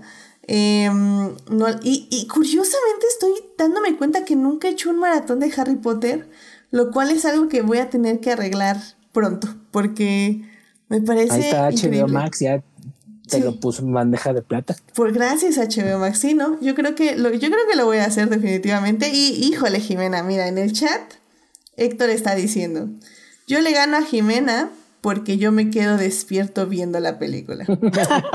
sí, es cierto. Es cierto. ¿Qué le vamos a hacer, Héctor? Cuentan, dinos cuántas veces has visto Harry Potter y la piedra filosofal, por favor.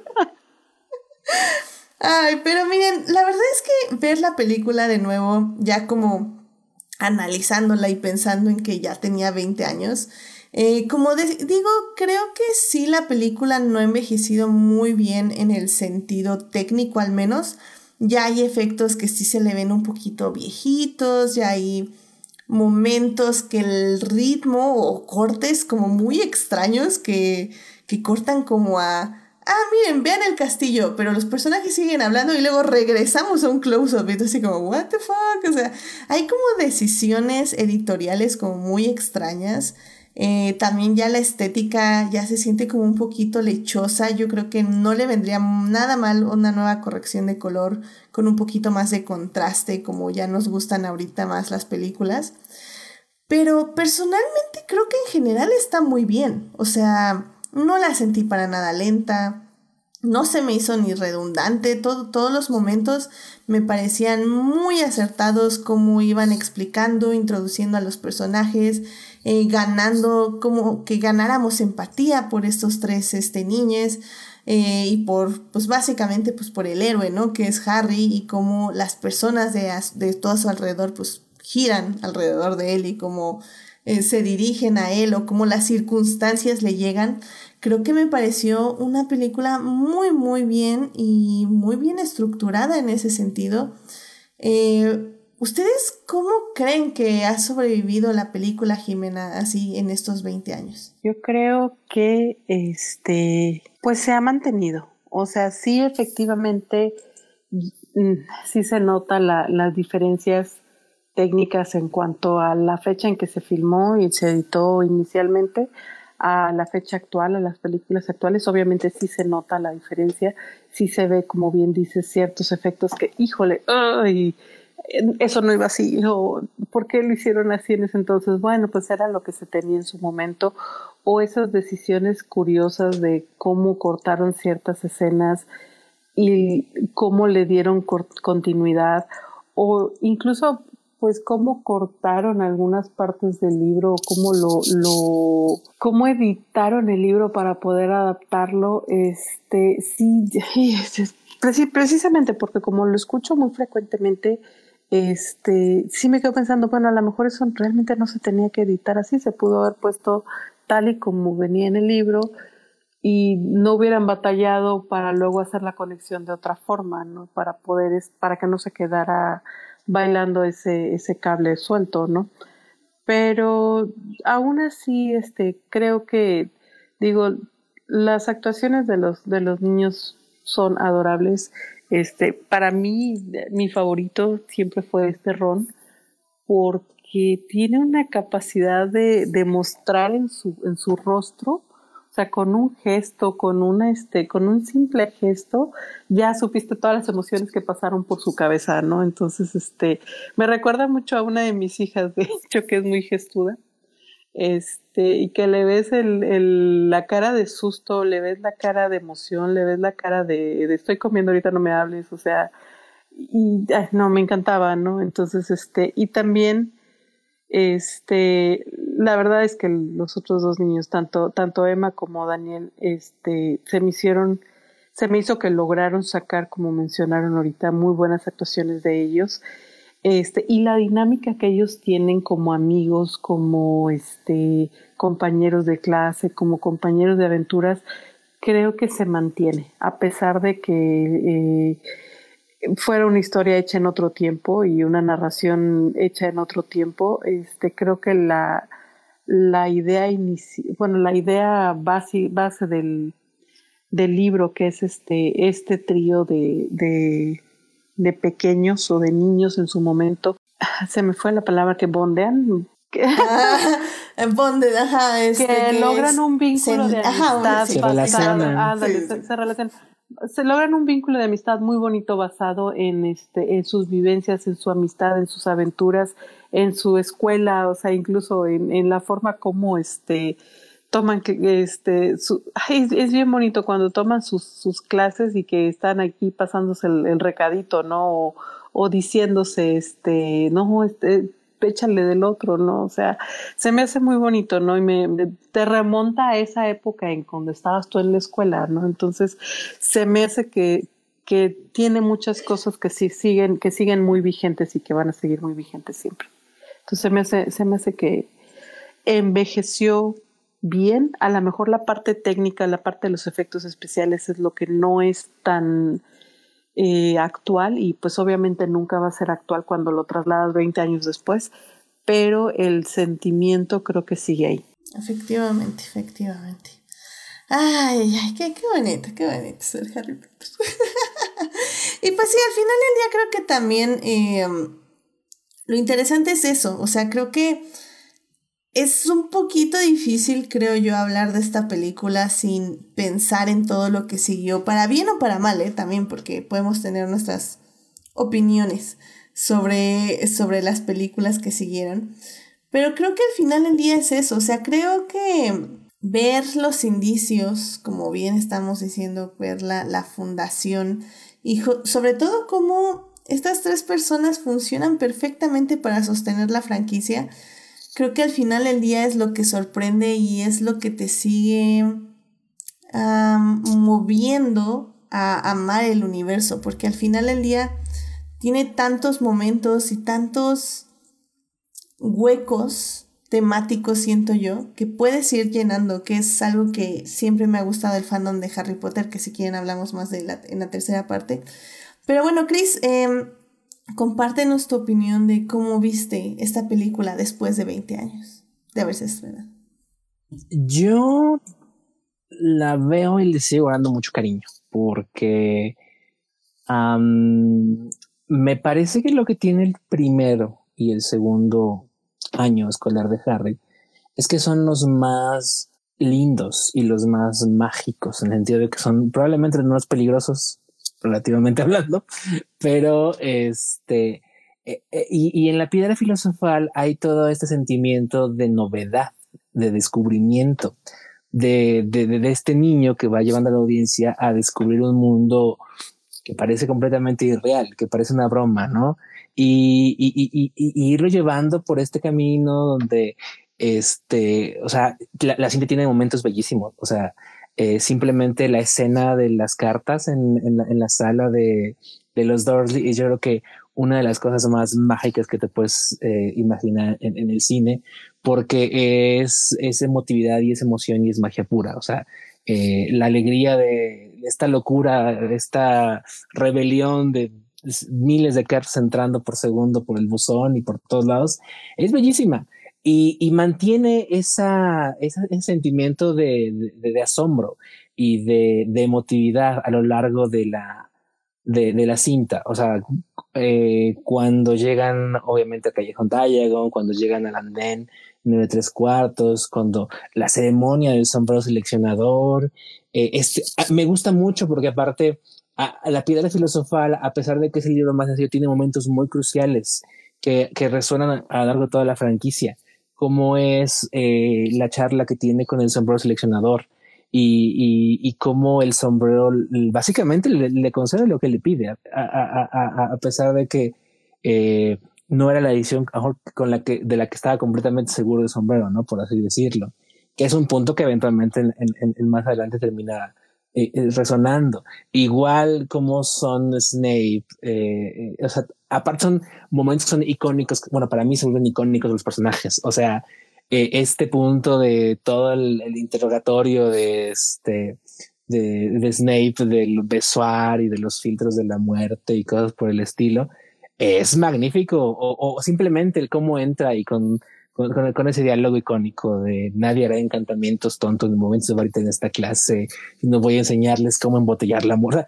Es una, al establecer a los personajes, la película es muy sólida en crear una primera impresión y crear un vínculo emocional con los personajes que es magnífico. El momento en que es muy conmovedor también, obviamente, es cómo se forma realmente el lazo de amistad entre los tres eh, que es la escena del troll, que sí, yo sé que el troll ya se le ve su CGI y ya se le ven los años, pero siendo francamente honestos, ahorita estaba viendo qué películas triunfaron en el año 2001 y el CGI de ninguna realmente ha aguantado el paso del tiempo. Estaba viendo que en 2001 tuvimos Rush Hour 2, eh, The Mummy Returns, Pearl Harbor, Jurassic Park 3, El Planeta de los Simios de Tim Burton, este, Hannibal eh, y, La Comedia del Anillo, este, The Fast and the Furious, y pues el CGI de ninguna realmente ha soportado bien el paso del tiempo es parte innegable de cómo avanza la tecnología y cosas por el estilo. Pero la escena del troll es, es muy hermosa porque es a final de cuentas donde nace esta complicidad y nace este entendimiento entre los tres que los lleva a formar una amistad pues para toda la vida, ¿no? Y ya luego viene la parte súper emocionante que es este, toda esta parte del, eh, de, la trampilla pasando por Fluffy, que, en la que está un poco recortada respecto al libro porque elimina un par de pruebas, pero por lo menos se queda con el ajedrez, con el lazo del diablo, con el propio Fluffy, obviamente, y al final llegar a este punto que es este clímax emocional, ¿no? Del, del espejo de Oesed. El espejo de Oesed también me fascina como concepto, o sea, me encanta este concepto de un espejo que te revela el deseo más profundo y más este es, secreto de tu corazón. Y, y, bueno, lo que a mí me encanta también y que también se vuelve muy importante posiblemente eh, es, la, es la charla final con Dumbledore. Eh, a mí me gusta mucho Richard eh, eh, Griffith, no, este Richard Harris, que en paz descanse, como, como Dumbledore, porque Dumbledore tiene una evolución muy interesante como personaje que también creo que viene de la, de la percepción de Harry. Y creo que Richard Harris era eh, o fue el Dumbledore perfecto para las primeras dos películas. Eh, antes de que tomara más fuerza y se volviera más complejo, que es lo que eventualmente hizo Michael Gambon. Pero Richard Harris era el Dumbledore idílico del primer libro, que es pura bondad, sabiduría y puro amor. Y, y, cómo le explica Harry de una manera tan sencilla el hecho tan complejo que puso su madre cuando sacrificó por él y le dejó la marca de cicatriz y cosas por el estilo. Es bellísimo. O sea, simplemente el cómo le responde eh, que que ese hechizo que le echó es, bueno, que le, que, que, que le lanzó a Harry es básicamente amor, es bellísimo. O sea, y, y, tienes este final que te da un payoff emocional precioso que es la copa de las casas, que es una cosa de la que después nadie se acuerda, de la que nadie le importa un comino, porque la copa de las casas básicamente nomás era una cosa muy escolar, pero que es un triunfo importante en el cierre del primer, de la primera película, porque pues sí, o sea, a final de cuentas Gryffindor iba muchos puntos abajo, pero pues obviamente, y aparte e, e, es, es el Dumbledore chistosito y el Dumbledore cotorro que se venta chistes de, obviamente lo que pasó anoche es un secreto, entonces por tanto ya todos ustedes lo saben y cosas por el estilo. Y, y tienes este gran cierre donde eh, pues todos festejan, ¿no? Porque Gryffindor le ha arrebatado a Slytherin finalmente después de tantos años la copa de la casa, ¿no?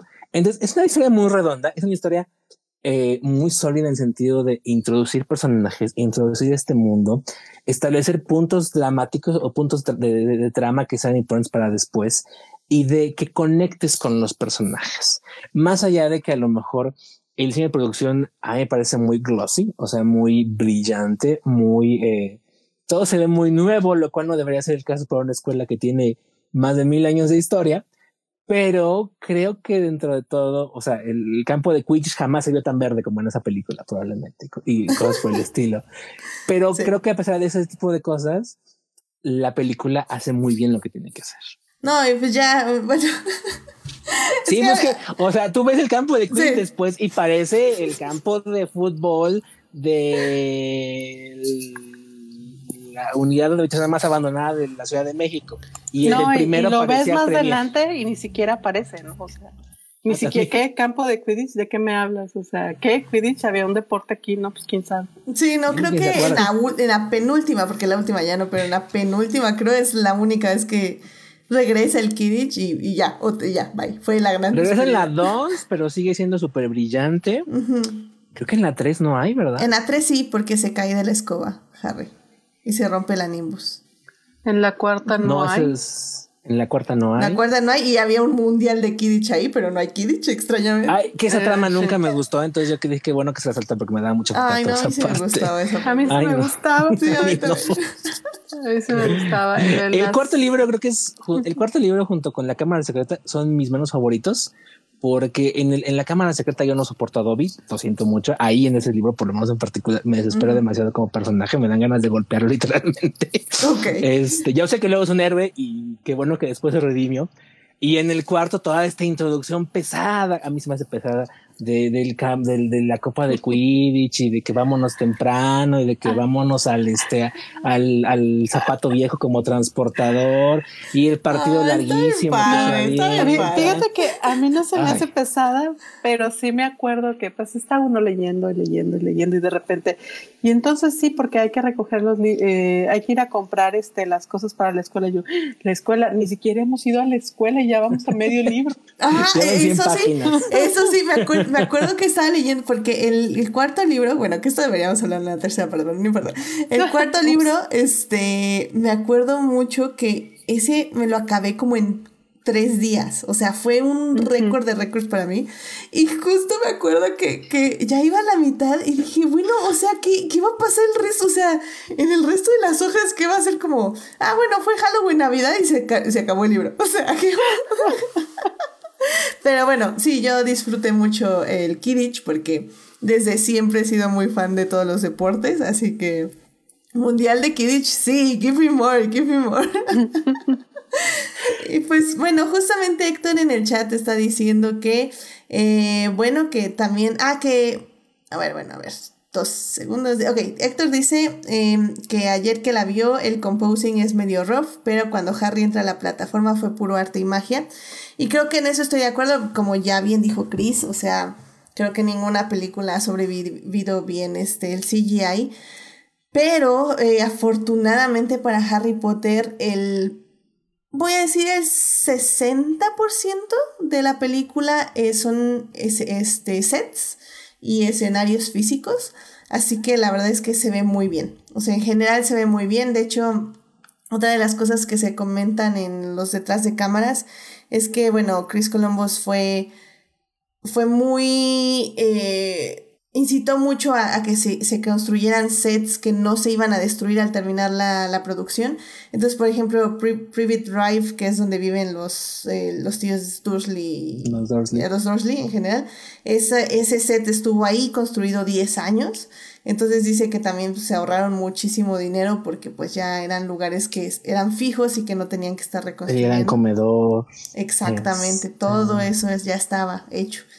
Entonces, y hasta la fecha existen. Porque ah, está bien, está bien. Si vas a Londres, pues ahí está el Warner Bros. Este, en, en los Living Studios. Puedes ir a visitar el Warner Bros. Tour de Harry Potter. Y ahí están los sets todavía. Ahí tienes tu gran comedor y tu, este, tu, tu private drive y tu gárgola de, de tu oficina de Dumbledore y cosas por el estilo. Qué, qué padre que no, qué padre que hasta la fecha se lo vivan. Sí, la verdad. Es todo común. Sí, no, no, la verdad que sí. Y bueno, también dice Sofía, dice, no han hablado de los Malfoy, que también son muy buenos actores, que sí, sí es cierto, al final del día también eh, podemos decir que, que, la trama tal vez no les favoreció tanto y bueno, ellos tal vez hablaremos en la tercera parte de eso, pero, pero que sí, creo que como Tom Felton también hizo un gran trabajo y fue de los actores que más amó y y continuamente dice que ama eh, ser parte del mundo de Harry Potter. y el eh, fabuloso Jason Isaac. También, ufa, no, que, bueno, pero eso fue la segunda. Uf, uf, uf. pero bueno, Jason Isaac es una segunda película. Así que no hablemos de él. Pero, pero sí, creo que los villanos, en este caso, por ejemplo, me parece súper interesante que en la piedra filosofal no hay un villano per se. O sea, sí, evidentemente es Voldemort el que no debe ser nombrado, pero no está ahí. O sea, 100% la piedra filosofal es acerca de introducir a Harry al mundo mágico, lo cual también me parece muy, muy bueno y muy acertado al ser una película para niños. Y pues, como ya dijimos, eh, que vaya evolucionando poco a poco, haciéndose más oscura la franquicia, para mí fue lo máximo, o sea, fue lo que le dio este, básicamente el peso que tiene hoy en día. Y bueno, dice Héctor que que Chris no te metas con la comunidad del anillo, que sigue siendo perfecta y te puse un emoji de enojado, así que yo, yo tocaría con calma ese tema, pero lo vamos a hablar en diciembre, así que estén al pendiente, querido público, vamos a hablar del CGI de la comunidad del anillo, claro que sí. Creo que acabando la lista fue la única que todavía se podría ver este, bien a la fecha. Ah, este... sí, Gollum ya no aguanta, luego de ahí viene sí. Doctor Dolittle 2, este Spy Kids, sí, este, sí, sí, Uf, como Spy perros Kids. y gatos, pero, ah, pero... Ah, y del propio Spielberg, y pues no, Dios las bendiga, pero pues sin ninguna. Este... Pero mira, de Spy Kids, o sea, creo que es parte de la estética de la película que sean tan malos. Que sea corny, ¿no? Bueno, que sea como... es que como, pues sí, corny, ¿no? Como...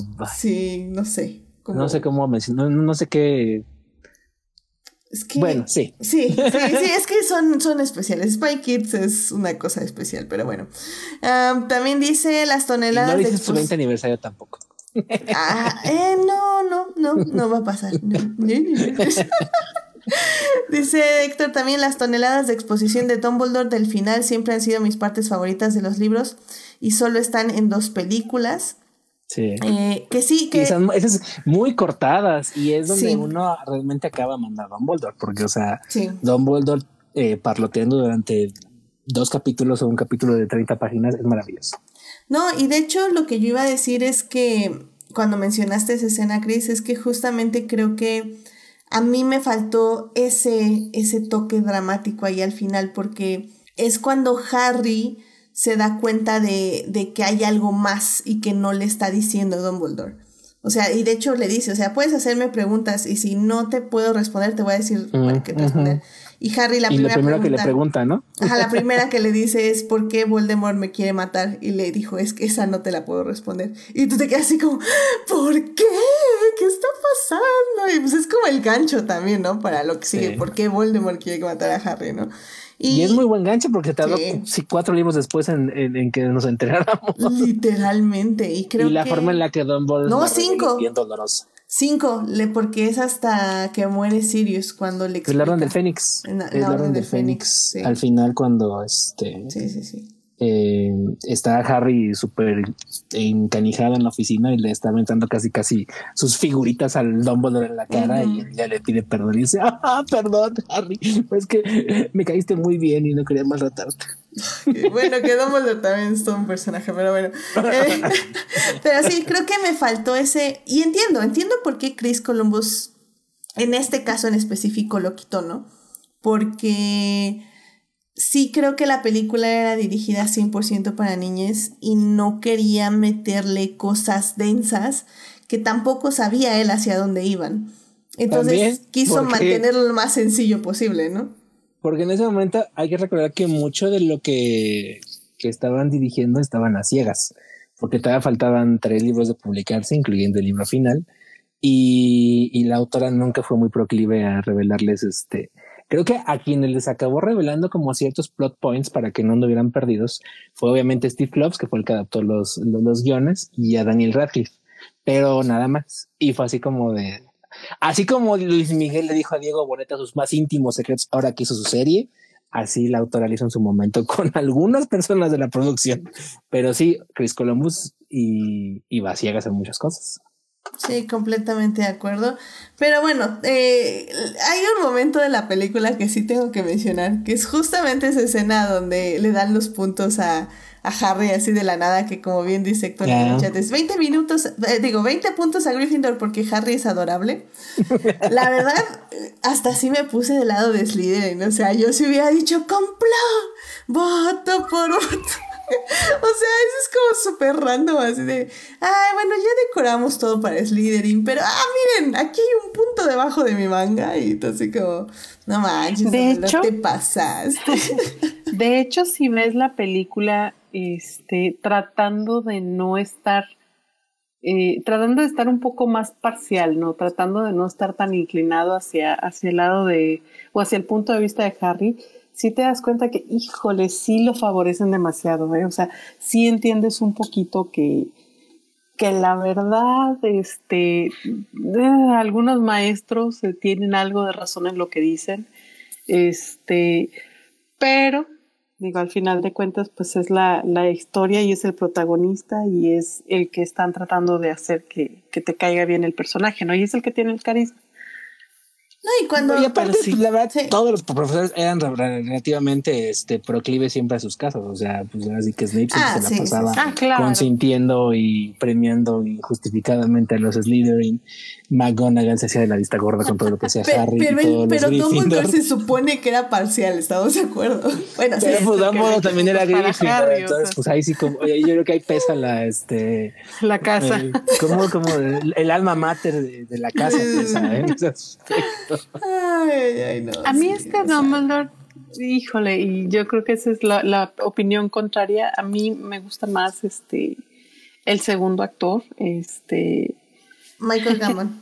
Michael, Gammon. Sí, este Harris a mí se me hace que está un poco, y digo, lo entiendo, ¿verdad? Porque pues, la verdad es que para su edad hizo un excelente papel, pero sí extraña un poco de dinamismo porque este, digo, algo que, recuerdo mucho es que decían de que parecía un señor súper dinámico y súper joven en un, en un cuerpo de una persona súper mayor, ¿no?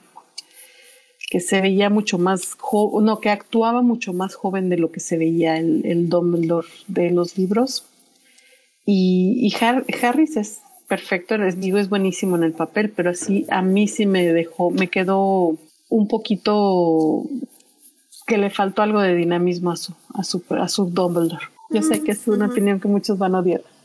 Sí, es controversial porque yo sí opino un poco más como Chris.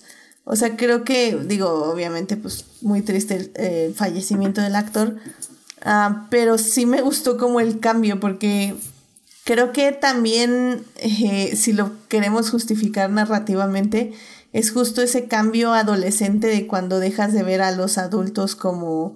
Como, referencia. Ajá, como ah, héroes también. Sí, sí, claro. Ajá, entonces como ese primer Dumbledore de los primeros dos años es justamente un santo. Y, el siguiente Dumbledore ya es muy complejo, que es para nada un santo. Y es una persona que con decisiones muy dudosas. Llegando al grado este, del cáliz de fuego, no se rendía bien fue el pobre Harry.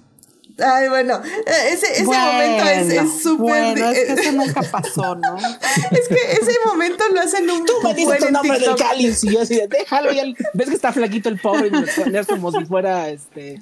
Pero, pero, pues va a romper. Pero aparte me encanta en TikTok porque es como en el libro te leen así como. Dumbledore camadamente le preguntó a Harry, Harry, ¿pusiste tu libro en la casa? Y luego, cortea la película. Es que ahí está como muy out of character porque Dumbledore, a pesar de todo, siempre es muy este eh, calmado. A pesar de los pesares, se está muriendo y cosas por decirlo, al final siempre es muy calmado. Y ahí sí fue así como de que se le pasó un poco el dinamismo. Es que yo creo que, por ejemplo, hace rato que mencionaban a Hagrid, este, cuando, cuando Harry lo ve, cuando interactúa con Harry, ese, ese, ese personaje bonachón, buena onda, ¿no? Súper, súper tierno, súper este, tranquilo, este, súper alivianado, este, pero súper protector con él. Pero cuando lo ves como actúa con otras personas, o sea, con los Dursley es un animal. Sí. Con este, con otras personas, o sea, con, con quien sea que ataque a quien este Hagrid de estima es una bestia. O sea, y, entiendes tú por qué en algunos casos otras personas lo ven muy diferente, ¿no? Entonces, siento que, que, ahí se les pasó un poquito la mano, porque normalmente con Harry no actuaba así. Este Dumbledore, pues mm, tal vez ahí actuó como actuaría con alguna otra persona, por accidente. Sí. ah, yo quería mencionar lo que siempre, siempre me ha dado mucha risa, que fue lo que le pasó al pobre de Flitwick, de Philius Flitwick, que interpretó por Warwick Davis en la, en, la película porque ahí fue una, una decisión de diseño de producción que alteró muy eh, ligeramente el personaje para cuando se fue Chris Columbus, porque el Flitwick que nos presentan aquí en este en, en, esta película, pues es un típico duendecito de de cuento, o sea, es este pequeñito con su barbita inmensa y su gorrito y cosas por el estilo. Y ya cuando lo ves en la tercera película, así como de ah, caray, ¿por qué ya este, se quitó la pues, barba y. ¿Cuál estética? Cambio de imagen. Y ahí sí es una cosa que una se quería rejuvenecer. Salió de donde fue así y dicen que lo que pasa es que la autora fue así como es que nunca dije que era un troll y es bueno, un duende. Y eso que pusieron ahí era un duende, nada más es una persona, es una persona de talla baja, pero no, es un duende. Era mitad este. Ah, yo tengo la idea de que sí era mitad este no recuerdo Debe ser algo así. Si Goblin o mitad ah, este. Dice que es. Acuerdo. Mm. No me acuerdo. Pero. Pero sí, o sea, creo que. Ah, que por cierto, un, detalle mientras averigua Chris. Eh, que yo. Sí, no... es semiduende, ¿eh? Semiduende. Sí, así como Hagrid es este semigigante. Sí, semigigante. Pero el punto es que en su imaginación de, de, la otra era un hombre pequeño y no un. Eh, aquí lo hicieron básicamente muy parecido a los este los duendes de, los duendes de, Gringotts, básicamente. De hecho, Warwick Davis hace dos papeles, uno en, en, Gringotts como el como Hook y otro como este como como como Fleetwick. Entonces, eso me parece muy padre porque cuando abre la piedra filósofo, digo, la el prisionero Azkaban, que es con esta magnífica escena del Double Double Trouble, es así como, ay, ¿qué le pasó? Pero como dices, se fue a la estética. Eso me gusta mucho. quería rejuvenecer. Ya sé. Que por cierto, literalmente, así, eh, ¿cómo, ¿cómo va el, el meme de tenía tantos años que cuando me enteré que... Este, yo no sabía que Hagrid era entre animatronic y un actor real. O sea, la altura es, es una persona con un traje y una máscara y todo. Y luego graban las escenas con la cara del actor. O sea, yo no sabía eso. Y así como, ¿what? Lo que pasa es que. No hay una persona gigante haciendo el papel de Hagrid. Robbie Coltrane no es tan alto. O sea, creo que alguna vez, o sea, sí es alto. Creo que alguna vez que medía así como un 80, un 85. Pero pues entiende que Hagrid mide que este como dos, metros, y medio, ¿no? Sí, sí, sí. Más o menos. Pero bueno, y no se ve, ¿eh? O sea, tú sí te la crees que es este. O sea, eh, ahorita que ya que me fijé, sí notas los cortes. O sea, ya como si la cámara trata de ocultarlo. O sea, de ocultar que no es Hagrid o los trucos de cámara para que parezca que alguien es más alto y así. Pero ya que te, ya que lo estás buscando deliberadamente, si no, realmente no te das cuenta, ¿eh? O sea. Él mide un 85 en la vida real es alto, o sea. Sí, es alto, pero, pero no, es. Alto. Pero le faltan no, pero no, 55, 55 centímetros para ser y, semi Y no son los efectos de, de, del Hobbit, ¿verdad? Sí se ve un poquito más este cortado, como dices. Sí se, sí se ve los truquitos que hacen para tratar de, de hacerlo ver más alto cuando está este eh, lejos la cámara, ¿no? No tan cerca. Sí, sí se nota. Pero ay, como quiera está padre. Sí, no, no, está, está te, bien. Te llega la ilusión como quiera, entendible. No, pues te digo, yo, yo no me había dado cuenta hasta que me lo dijeron y yo así como, ¿qué? No puedo creerlo, me están mintiendo. Yo creí que era una persona gigante. No. Pero bueno. Pues miren, este, yo creo que con esto ya nos podemos ir a la tercera parte ya para cerrar este podcast.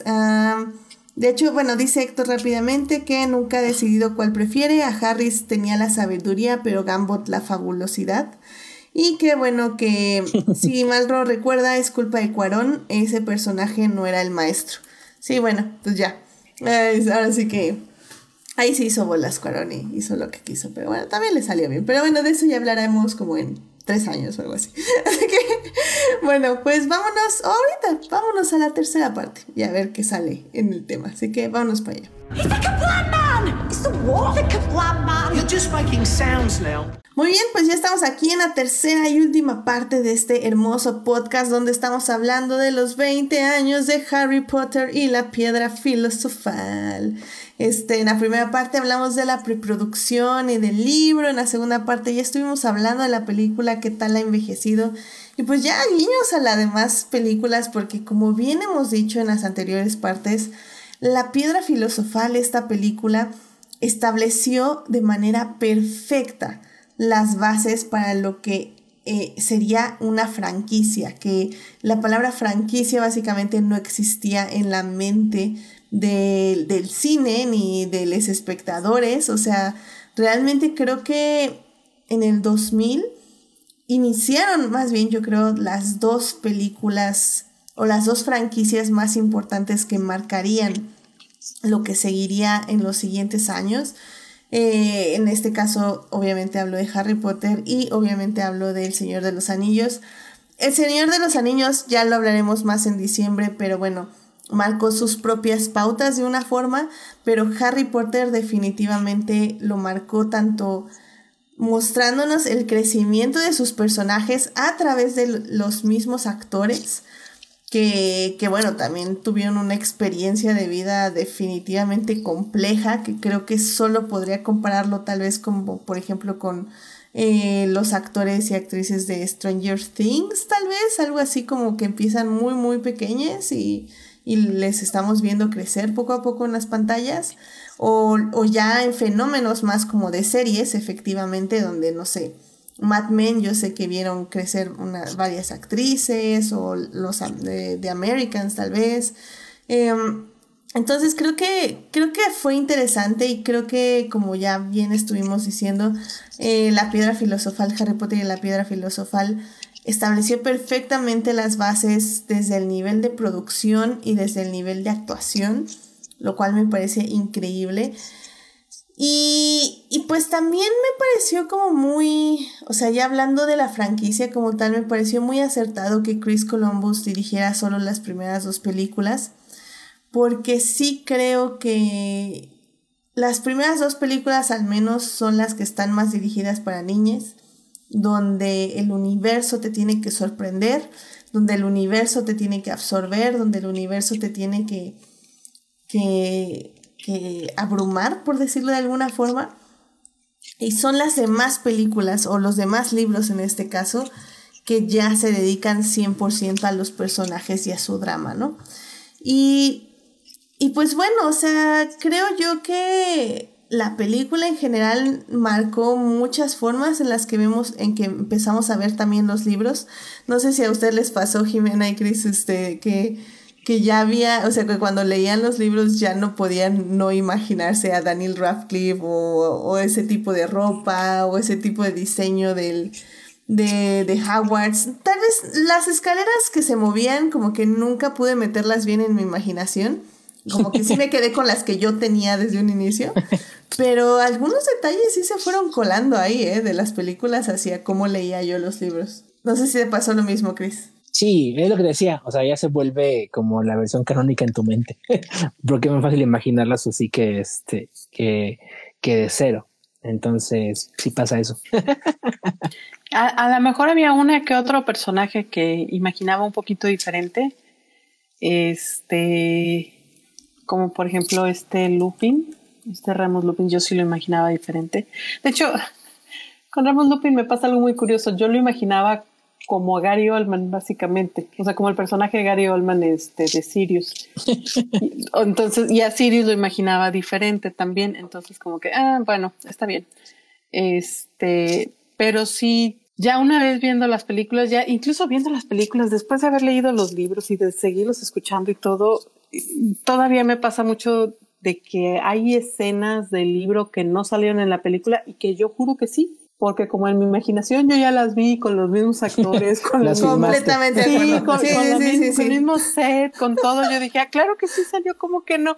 Y luego veo la película, ah, sí es cierto, esto nada más salió en el libro. Ah, qué curioso. Yo recuerdo que tramas que se pierden, o sea, hay un montón de tramas que a mí siempre me gustó la trama de el sindicato de, de, elfos domésticos que funda Hermione y que pues en los libros jamás llegó a, a tocarse porque era una trama fantásticamente divertida, ¿no? Entonces, este sí te la puedes imaginar. O sea, igual, por ejemplo, nunca conocimos a Winky en, en la pantalla, ¿no? Sí, no. Y ah. este, y, yo siempre me imagino como un Dobby con peluca, básicamente, por ejemplo. a Critcher sí lo conocimos. Pues, de hecho, nada más conocimos, a Critcher y a, y a Dobby, ¿no? No conocimos a Sí, nunca, nunca fuimos a la cocina. A las cocinas las de cocinas. estaban llenas. Y que sí, tienes toda la razón, Jimena. a mí también me pasa, ¿eh? O sea, hay momentos que digo así como... Y como no veo tan seguido las películas, sinceramente, o sea, no, no es que no me gusten, simplemente sí me quedo más con la literatura. Entonces, como que sí tengo la idea de que pasaron ciertas cosas, pero yo creo que cuando haga mi maratón de Harry Potter, definitivamente voy a descubrir que no, no pasaron. Que... O luego te quedas como, ¿eso lo dijo Ginny o lo dijo Luna?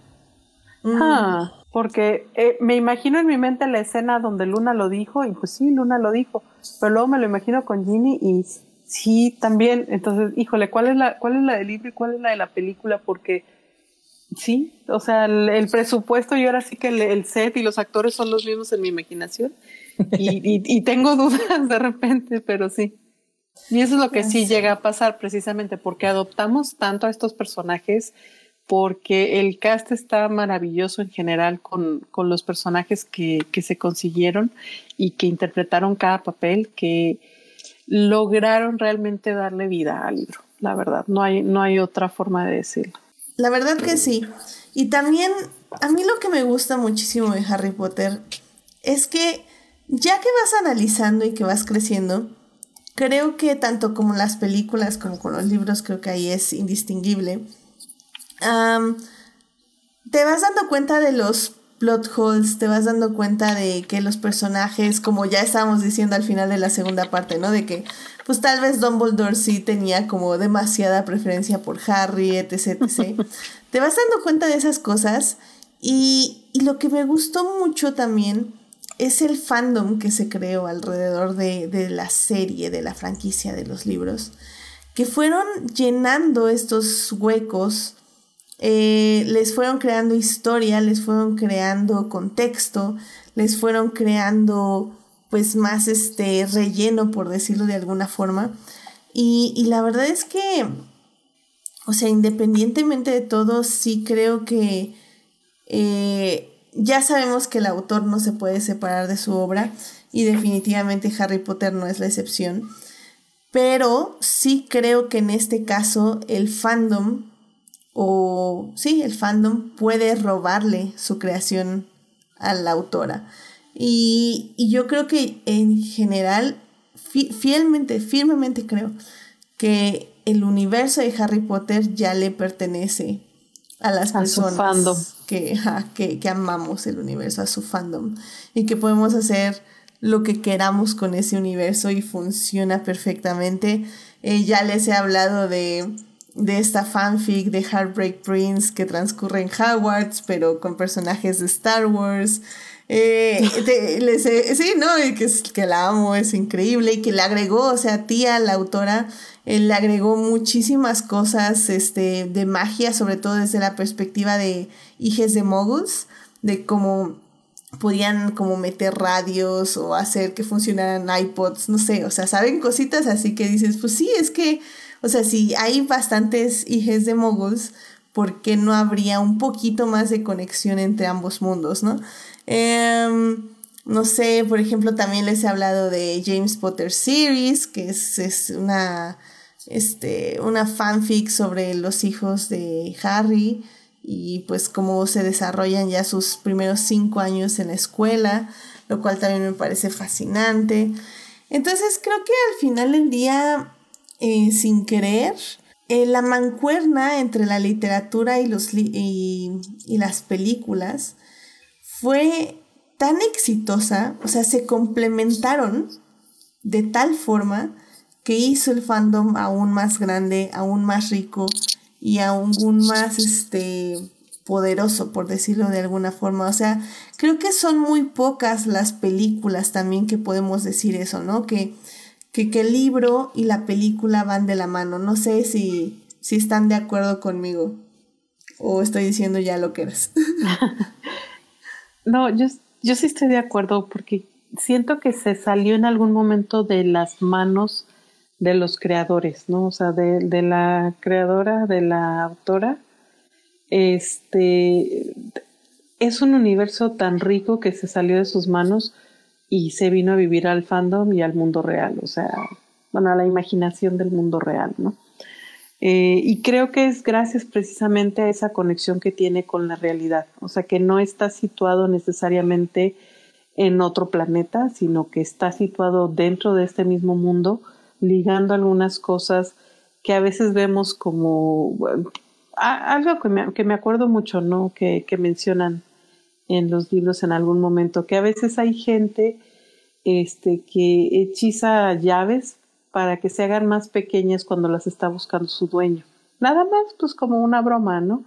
Entonces, ¿cuántas veces estás buscando tus llaves y no las encuentras? Y luego vuelves a pasar por donde estaba y ahí estaba, no se había ido, resulta que estaba chiquita, ¿no? Y no la viste.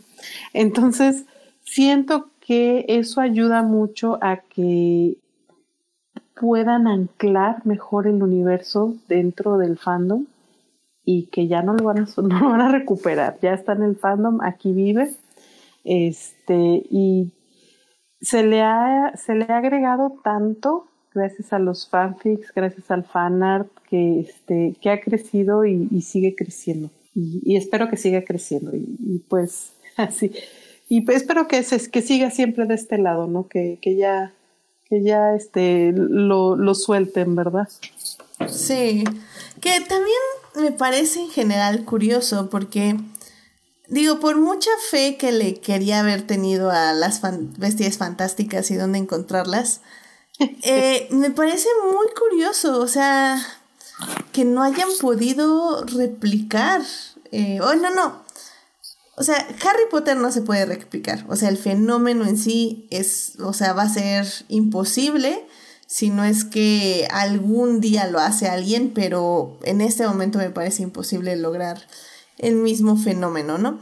Pero, pero yo hubiera pensado que, que personas que estudian a su mercado, que en este caso son los les fans de Harry Potter, podrían haber hecho algo mejor de, de Fantastic Beasts y dónde encontrarlas. Creo que el problema de esa franquicia o de lo que quería ser franquicia es que están, no, no encontraron en balance entre lo nuevo, lo viejo, la nostalgia y la reinvención. O sea, me parece como, como muy curioso, no sé, es que ya, ya todo lo que siguió después de Harry Potter es como, como que no ha salido bien.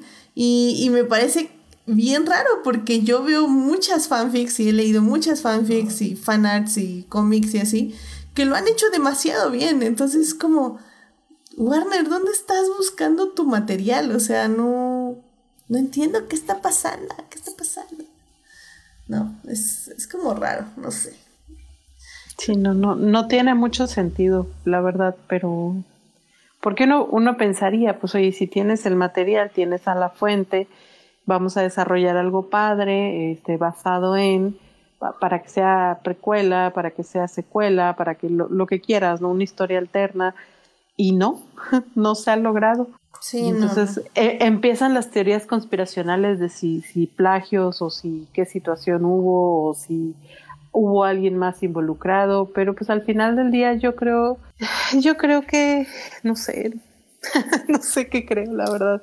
Sí, es, es curioso, es, es, es una situación extraña que no se haya logrado no necesariamente replicar, pero que no se haya logrado continuar con, con ese mundo de una manera exitosa en, en Bestias, por lo pronto. Ni en, ni en la cosa esa que fue Child, ni, Ay, no, no. Ni otros, ni otros. No, no, no, no, no. Esas cosas ni, ni me quiero acordar, sinceramente. Nada, de repente como que empiezo a tener flashbacks de guerra y digo, Dios, no, no, no. No, no, no. Bórralos, bórralos. Nunca pasó. Nunca, pasó, Nunca pasó. Y pues bueno, en el chat está, está Tania. Tania, hola.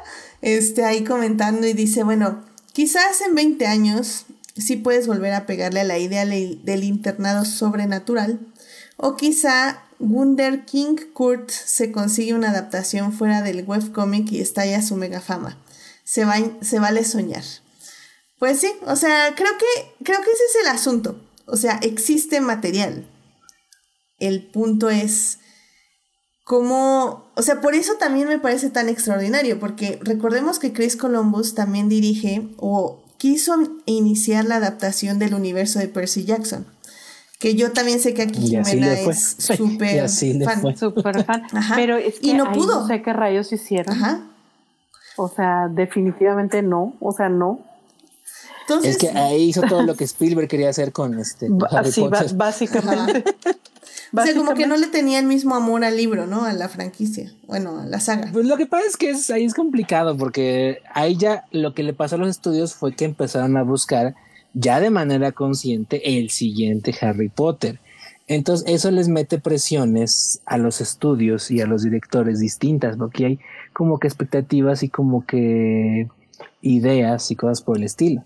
Creo que lo más cercano a lo que pudo haber sido el siguiente Harry Potter, por ejemplo, fue cuando las crónicas de Narnia. El problema es que era una franquicia mucho más, bueno, una saga mucho más inconsistente que, que Harry Potter. Pero pues lo que fue Eragon, lo que fue este eh, Percy Jackson. Eragon, ufa, uy, Eragon. Lo que fue la brújula dorada cuando se hizo en cine. Todas esas se intentaron hacer como el siguiente este, Harry Potter. Y, y bueno, ya si nos vamos a extensión como tal, pues también Crepúsculo, Divergente, los Juegos del Hambre, que tuvieron más éxito, también se intentaron replicar en este modelo de, de negocios. Y yo creo que funcionaron porque eran mucho menos ambiciosas a final de cuentas. Eh, y no eran realmente fantásticas, eran más en el género de, de, romance y cosas por el estilo. Este, 50 sombras de Grey y cosas por el estilo. Pero, es que, pues ahora sí que, que el rayo golpee dos veces en un lugar, pues es difícil. No se, no se logra tan fácil. E incluso hasta la misma, este, en la misma franquicia, ¿no? O sea, aparte ahí yo creo que ahí como estudio, pues debes ponderar también que una cosa es lo que quieren los fans, que los fans no siempre este, van a tener toda la, toda la razón o toda la, todo el buen gusto probablemente respecto a hacer un producto que, le, que sea apelable a toda la audiencia en general, no únicamente al fandom más, este, más fuerte, ¿no? O más fiel. Es complicado, es un balance y, y, y, y, lo podemos ver en cualquier franquicia que quieras, que siempre hay misfires y este, y, y, aciertos, ¿no? Digo, para que nos vamos más lejos, ahí está Star Wars, por ejemplo, ¿no?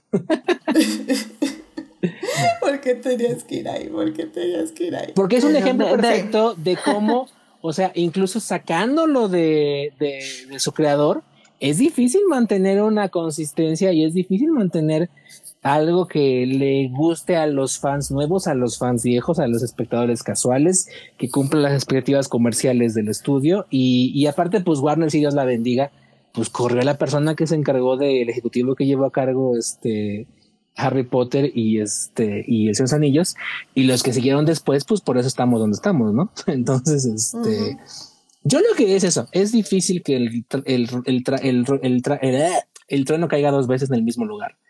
Entonces, este, incluso a, nivel de expandir la franquicia, eh, yo veo difícil que algo logre llegar a ese nivel que tuvo en su principio. Por eso yo jamás tuve la expectativa de que Veces Fantásticas o El Legado Maldito fueran a hacer este, lo mismo que fue en su momento la saga original, porque ya es pedirle a la autora que expanda lo que ya su cabeza le dio para una historia cerrada, ¿no? Por así decirlo. Y, abrirlo, pues es este también dejarlo en, la incertidumbre, ¿no? Como lo que decía de, de, Star Wars o cosas por el estilo. Entonces, este, yo creo que lo que hay que tomar es la postura de que aceptar todo lo que venga y pues ya irlo poniendo en su justa dimensión, según vaya siendo, funcionando o no. Porque es difícil, no es tan fácil este, volver a capturar el éxito. Mi consejo para Warner, sinceramente, y para Disney también, es que dejen de escuchar a los fans. O sea, sí me contradigo un poco, porque al, o sea, al inicio decía que busquen las fanfics y vean lo que se está haciendo, porque ahí hay muy buen material. Pero al mismo tiempo, creo que el problema ha sido eso, ha sido querer complacer. Y lo hemos visto con Star Wars, eh, que, ah, no, es que todo mundo dio, o sea, esa proporción del Internet del 5% dio de las Jedi, ah, pues ahora voy a hacer un, o sea, me vale la coherencia de, de mis secuelas, voy a romperla con la tercera película. Que creo yo que también pasó ahorita con Bestias Fantásticas, o sea, ah, es que los fans no conectaron con un nuevo personaje, ah, pues me voy a traer a todos los viejos personajes y voy a reinventar otra vez la historia de Harry Potter. Es como, ah, no, o sea. Entonces es, es difícil y. Pero ni siquiera voy a leer los libros para volverlo a hacer. Exacto, exacto. Me voy a sacar todo en la manga, aunque sea imposible. Ya sé, ya sé. Y es como. Y hasta va a ser un poquito racista y así como. ¡Ah! I don't know. Ah, qué caray. Ay, caray, esto, esto está un poco raro, pero bueno. Este. No, no, así no se puede. Sí, así no se puede. Entonces, pues ya, pues ya veremos. Creo que ahí, y, y, lo que yo quería hablar en este, en este punto, es que, bueno, si ya además como colofón a eso, los fandoms son terriblemente tóxicos. En general, cualquier fandom es tóxico. Este, y como pasan los años, se van haciendo más tóxicos porque ahí les, les está dando el síndrome del abuelo rata de donde ya nada les gusta. Pero lo que yo rescataría de todo esto es que la importancia que tuvo Harry Potter y que es algo que me ha dado mucho gusto ya verlo ya en, forma es cómo inspiró a muchísima gente a crear. O sea, el hecho, el primer punto que los inspiró fue a leer que todo el mundo decía que ya nadie leía en los noventas y que la gente que leyera cada vez menos y, y, y, y, el tropo común es decir que Harry Potter le dio a una generación y probablemente a, subsecuentes el gusto de leer, ¿no? Lo cual creo que tiene cierta validez y cierta, cierta razón. Pero también lo que me ha parecido muy padre es cómo impulsó a muchos, eh, muchas personas a volverse creadores y a crear sus propios mundos.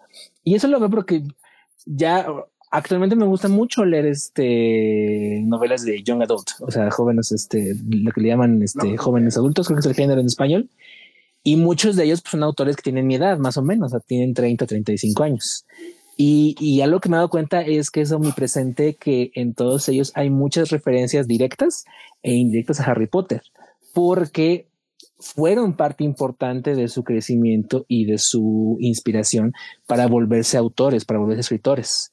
Entonces, este, puede buscar autores de cualquier tipo de género, de, obviamente de fantasía, pero también ciencia ficción, de romance y cosas por el estilo. Eh, y vas a encontrar que parte de su, lo que les formó como creativos y como este, escritores eh, es, fue Harry Potter. Entonces, eso me parece padrísimo porque te habla de que es una creación, es una, eh, es una franquicia de la que no solamente se pueden apoderar a este nivel que hablábamos de fan, de, de crear fanfic y de crear fanart y cosas por eso, sino de crear, de, empoderarte para volverte un creador y crear tus propias historias, tus propios mundos, tus personajes y que se, volverte tan bueno o, o, tan, tan, tan, tan, tan, tan, tan, sólido en ello que te permita volverte un escritor profesional y publicar y que te publiquen y cosas por el estilo. Entonces, eso me parece que es como que la influencia más eh, perdurable que tendrá eh, Harry Potter en los años por venir, cómo influye, cómo influye y cómo está influyendo a, nivel creativo eh, en, la literatura y en, el entretenimiento en general. Efectivamente, por eso cuando les digo que Les Rey los ya están publicando, es porque ya estamos publicando. Bueno, yo no, pero ya están publicando. y bueno, pues ya sin nada, ya para cerrar, porque en serio que ya, ya creo que estoy en menos punto cero por ciento de pila. Este... Es que necesitas un charm de estamina. Sí, definitivamente. a ver, dice, dice Tania, dice es que no saben a qué fans hacerles caso. Héctor dice, Star Wars es el ejemplo vivo de de lo que es estar escuchando a sus fans durante 40 años. Y Tania dice otra vez, así que dado que no saben a qué fans, fans hacerles caso, mejor que tengan una visión de que... Mejor que tengan una visión de qué quieren lograr en lugar de andar llenando a quienes quieren que te quieran. Sí, sí. Eh, si no tuvo sentido, está ahí en la imagen en, Twitch y ahí lo pueden leer ustedes porque yo ya no, ya no, ya no sé leer tampoco.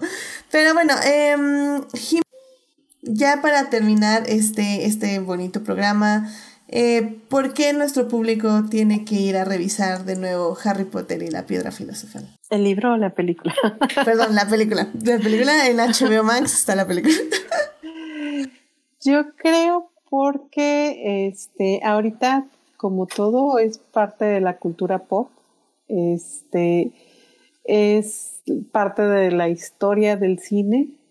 Como mencionaban, es parte de cómo nacieron eh, las franquicias o las, este, sí, las franquicias que van este, dedicadas a, lanzar más de una película, pero eh, también vemos el nacimiento de Emma Watson, Daniel Radcliffe, Rupert Green como actores, este, también vemos esa convivencia entre la experiencia y la inexperiencia, por así que no, no veo otra forma de decirlo, este, en donde se conjuga y sale un, producto muy bonito. O sea, la madurez con la, con la, con la infancia, la verdad es que eh, se hace un producto muy bonito tiene mucha nostalgia para mí, como mencioné, este era la época en, donde estaban mis hijas muy pequeñitas, este, y al mismo tiempo pues tiene mucha magia, ¿no? Y es, es esa magia de la que, que, siempre acompaña a la infancia, ¿no? Entonces es la forma como yo la relaciono, ¿verdad? También. Este, tiene una buena historia, es, es una película interesante, es una película divertida. Esta es toda una saga, está más enfocada primero a los niños al principio, este, a los, a los niños, perdón, este, y poco a poco ya va creciendo con ellos, este, para hacer una película para adolescentes y adultos, está muy, muy padre, es de aventura, es de, este, camaradería y eh, vale mucho la pena, vale mucho la pena como parte también de la cultura pop. Excelente, excelente. Cris, unas últimas palabras. Pues vale la pena visitarla porque siempre es bonito. Eh, eh, eh, el pasado es como el espejo de veces. Es una cosa, es un, a la que podemos recurrir para volver a, para sentirnos bien, para recordar quiénes éramos hace 20 años, dónde estábamos, qué estábamos haciendo, qué nos movía, qué nos ilusionaba, qué nos emocionaba y dónde estamos actualmente y, darnos cuenta de cómo hemos crecido, de cómo hemos cambiado, de cómo hemos evolucionado, mejorado o empeorado en su caso, según sea el caso.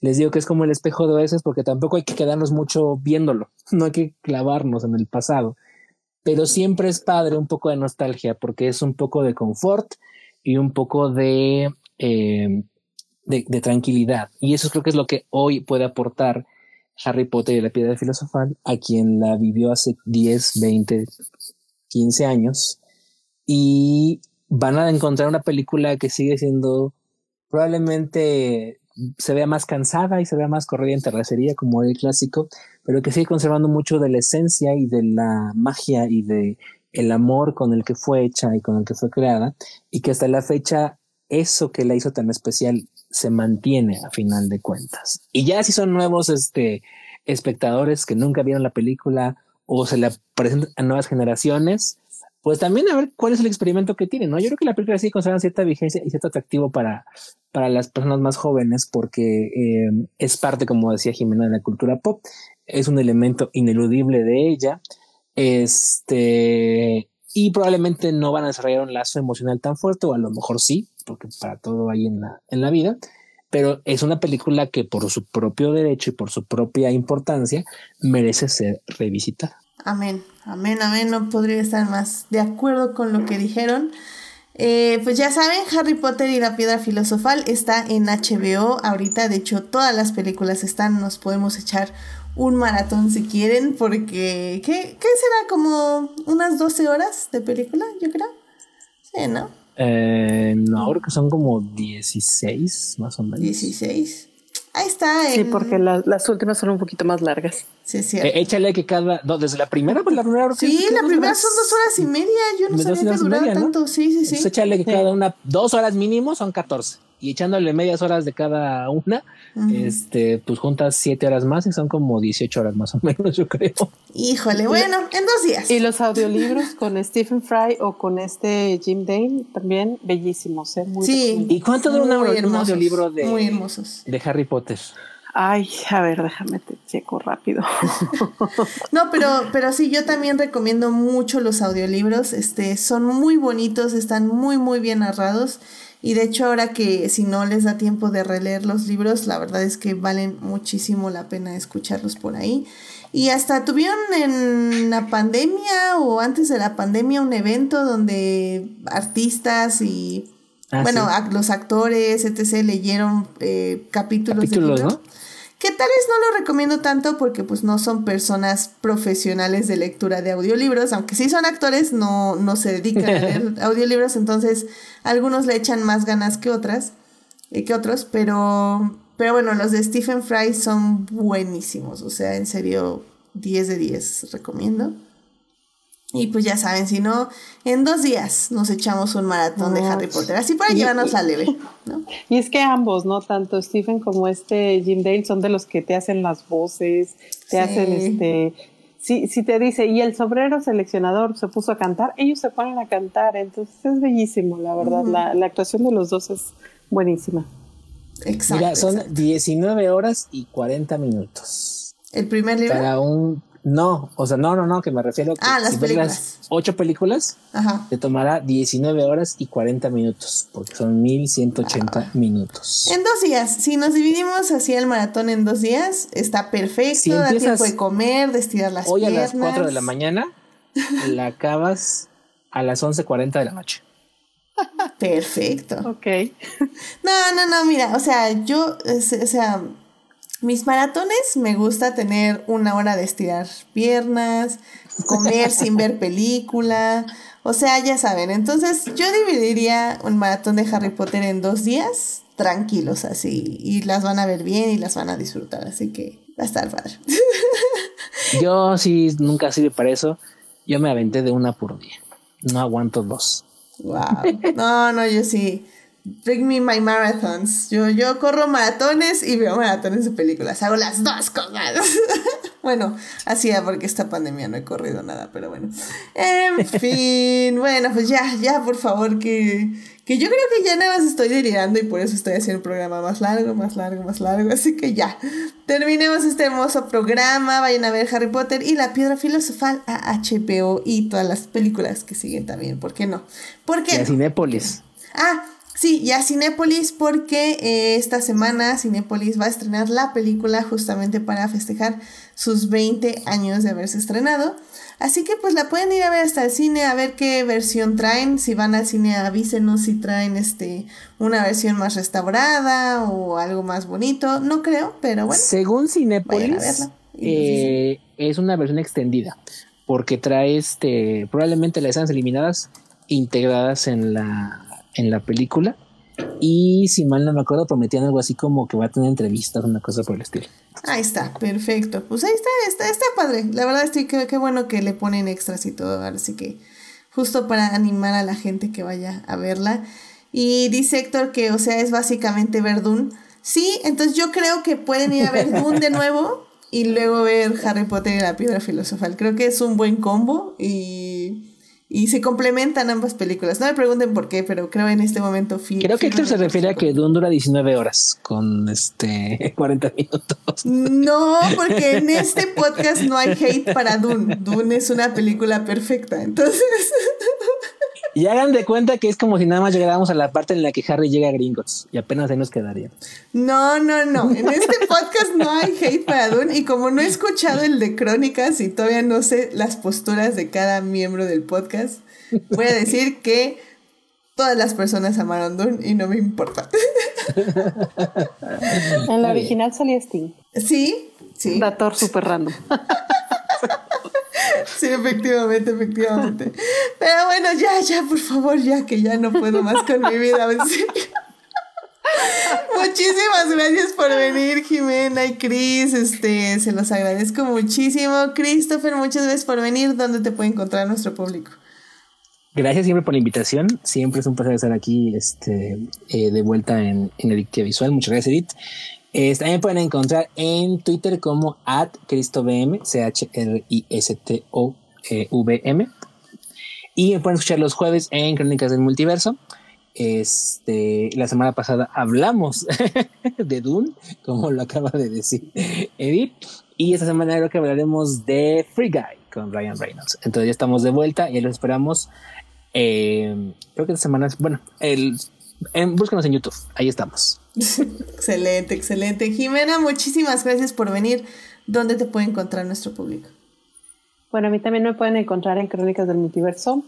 Este, nada más que nunca me van a encontrar con Chris porque yo solamente participo en los especiales de domingo, la verdad. Entonces, de hecho, tenemos pocas, pocas ocasiones en las que coincidimos. Esta es una de ellas. Este, porque si yo normalmente estoy en los especiales de domingo, como decía, de Caballos del Zodiaco, de Nightwish o de Evil. Excelente, muy bien, muy bien. Pues muchas gracias, Jimena. Y bueno, también dice Héctor que ah, van a hablar de Bad Batch. Ay, no sé si tenga la fuerza para llegar yo también. lo, lo, voy a pensar, lo voy a pensar. Chance, chance y me encuentran ahí el jueves, sí, sí, sí me aceptan, porque porque tengo que ver de Bad Batch, así que no sé, no sé qué va a pasar. En fin, ya, ya, ya, ya, porque sigo estando esto. Bueno, Suscríbanse al canal de Twitch para que les avise cuando estemos en verano. Espérenme, que primero, primero tengo que decirles dónde me encuentran a mí. A mí me encuentran en HTIDA, donde cada vez hablo más de Reylo, Hannibal y de Luis Hamilton, campeón siete veces de la Fórmula 1. Así que ahí, ahí me pueden checar. Y bueno, ahora sí, suscríbanse al canal de Twitch para que les avise cuando estamos en vivo. Y nos acompañen en el chat como Héctor, como Tania, como Sofía y como Saulo Tarso que estuvieron ahí acompañándonos en el chat. Y bueno, también suscríbanse a YouTube para que les avise cuándo es el estreno del episodio bueno, del podcast, y nos puedan ahí también acompañar en el chat. Y pues ya saben, en YouTube ya encuentran el podcast bonito, sin tantos desvaríos, espero, etc, etc, etc. Y bueno, pues este, sí, la, la, anterior semana sí nada, estuve yo con mi soledad, pero bueno, pues ya saben, pueden pasar ahí a saludar. Y bueno, también muchas gracias a quienes nos oyen una semana durante, eh, ¿qué?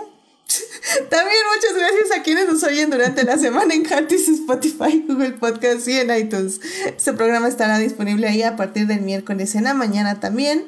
Muchos saludos a Juan Pablo Nevado, a Jesús Alfredo, a Joyce, a Fernando, a Jorge Arturo, a Jessica, a Ximena, a Uriel Botello y a Taco de Lechuga, que son parte del team Diferidos. Muchas gracias por escuchar. Ya saben si quieren más Aditia Visual, estamos en Facebook, estamos en Instagram con las reseñas que yo espero que regresen ya esta semana. Este, lo voy a intentar con todas mis fuerzas, se los juro, pero ahorita ya no furulo. Este, y bueno, pues la próxima semana tengo dos opciones de tema ya, pero no sé cuál sería. Tal vez sale el sol en Adictia Visual para ya hablar de las tres temporadas de Luis Miguel de Netflix. Tal vez, no lo sé. Tal vez voy al cine y vemos The Eternals y tal vez me guste y hablaremos de esa película. No lo sé, no lo sé, no sé qué va a pasar, pero seguro va a pasar algo y seguro estaremos aquí la siguiente semana. Así que bueno, pues muchísimas gracias por acompañarnos. Cuídense mucho. Ya no sé qué tanto está escribiendo Héctor en el chat. Ah, ok, sí, dice que por eso cuando yo ando así ya solo digo ya va y nos vemos. Sí, debería, debería seguir tu ejemplo, Héctor. Debería seguir tu ejemplo, definitivamente. Y ya también, y se está emocionando por el programa de Luis Miguel. A ver qué pasa, Héctor, a ver qué pasa. Ya, ya estaremos viendo. Pero bueno, que tengan una muy linda semana, síganse cuidando mucho, no bajen la guardia, sigan usando cubrebocas. Muchas gracias Jimena, muchas gracias Chris por acompañarnos. Cuídense mucho. Buenas noches.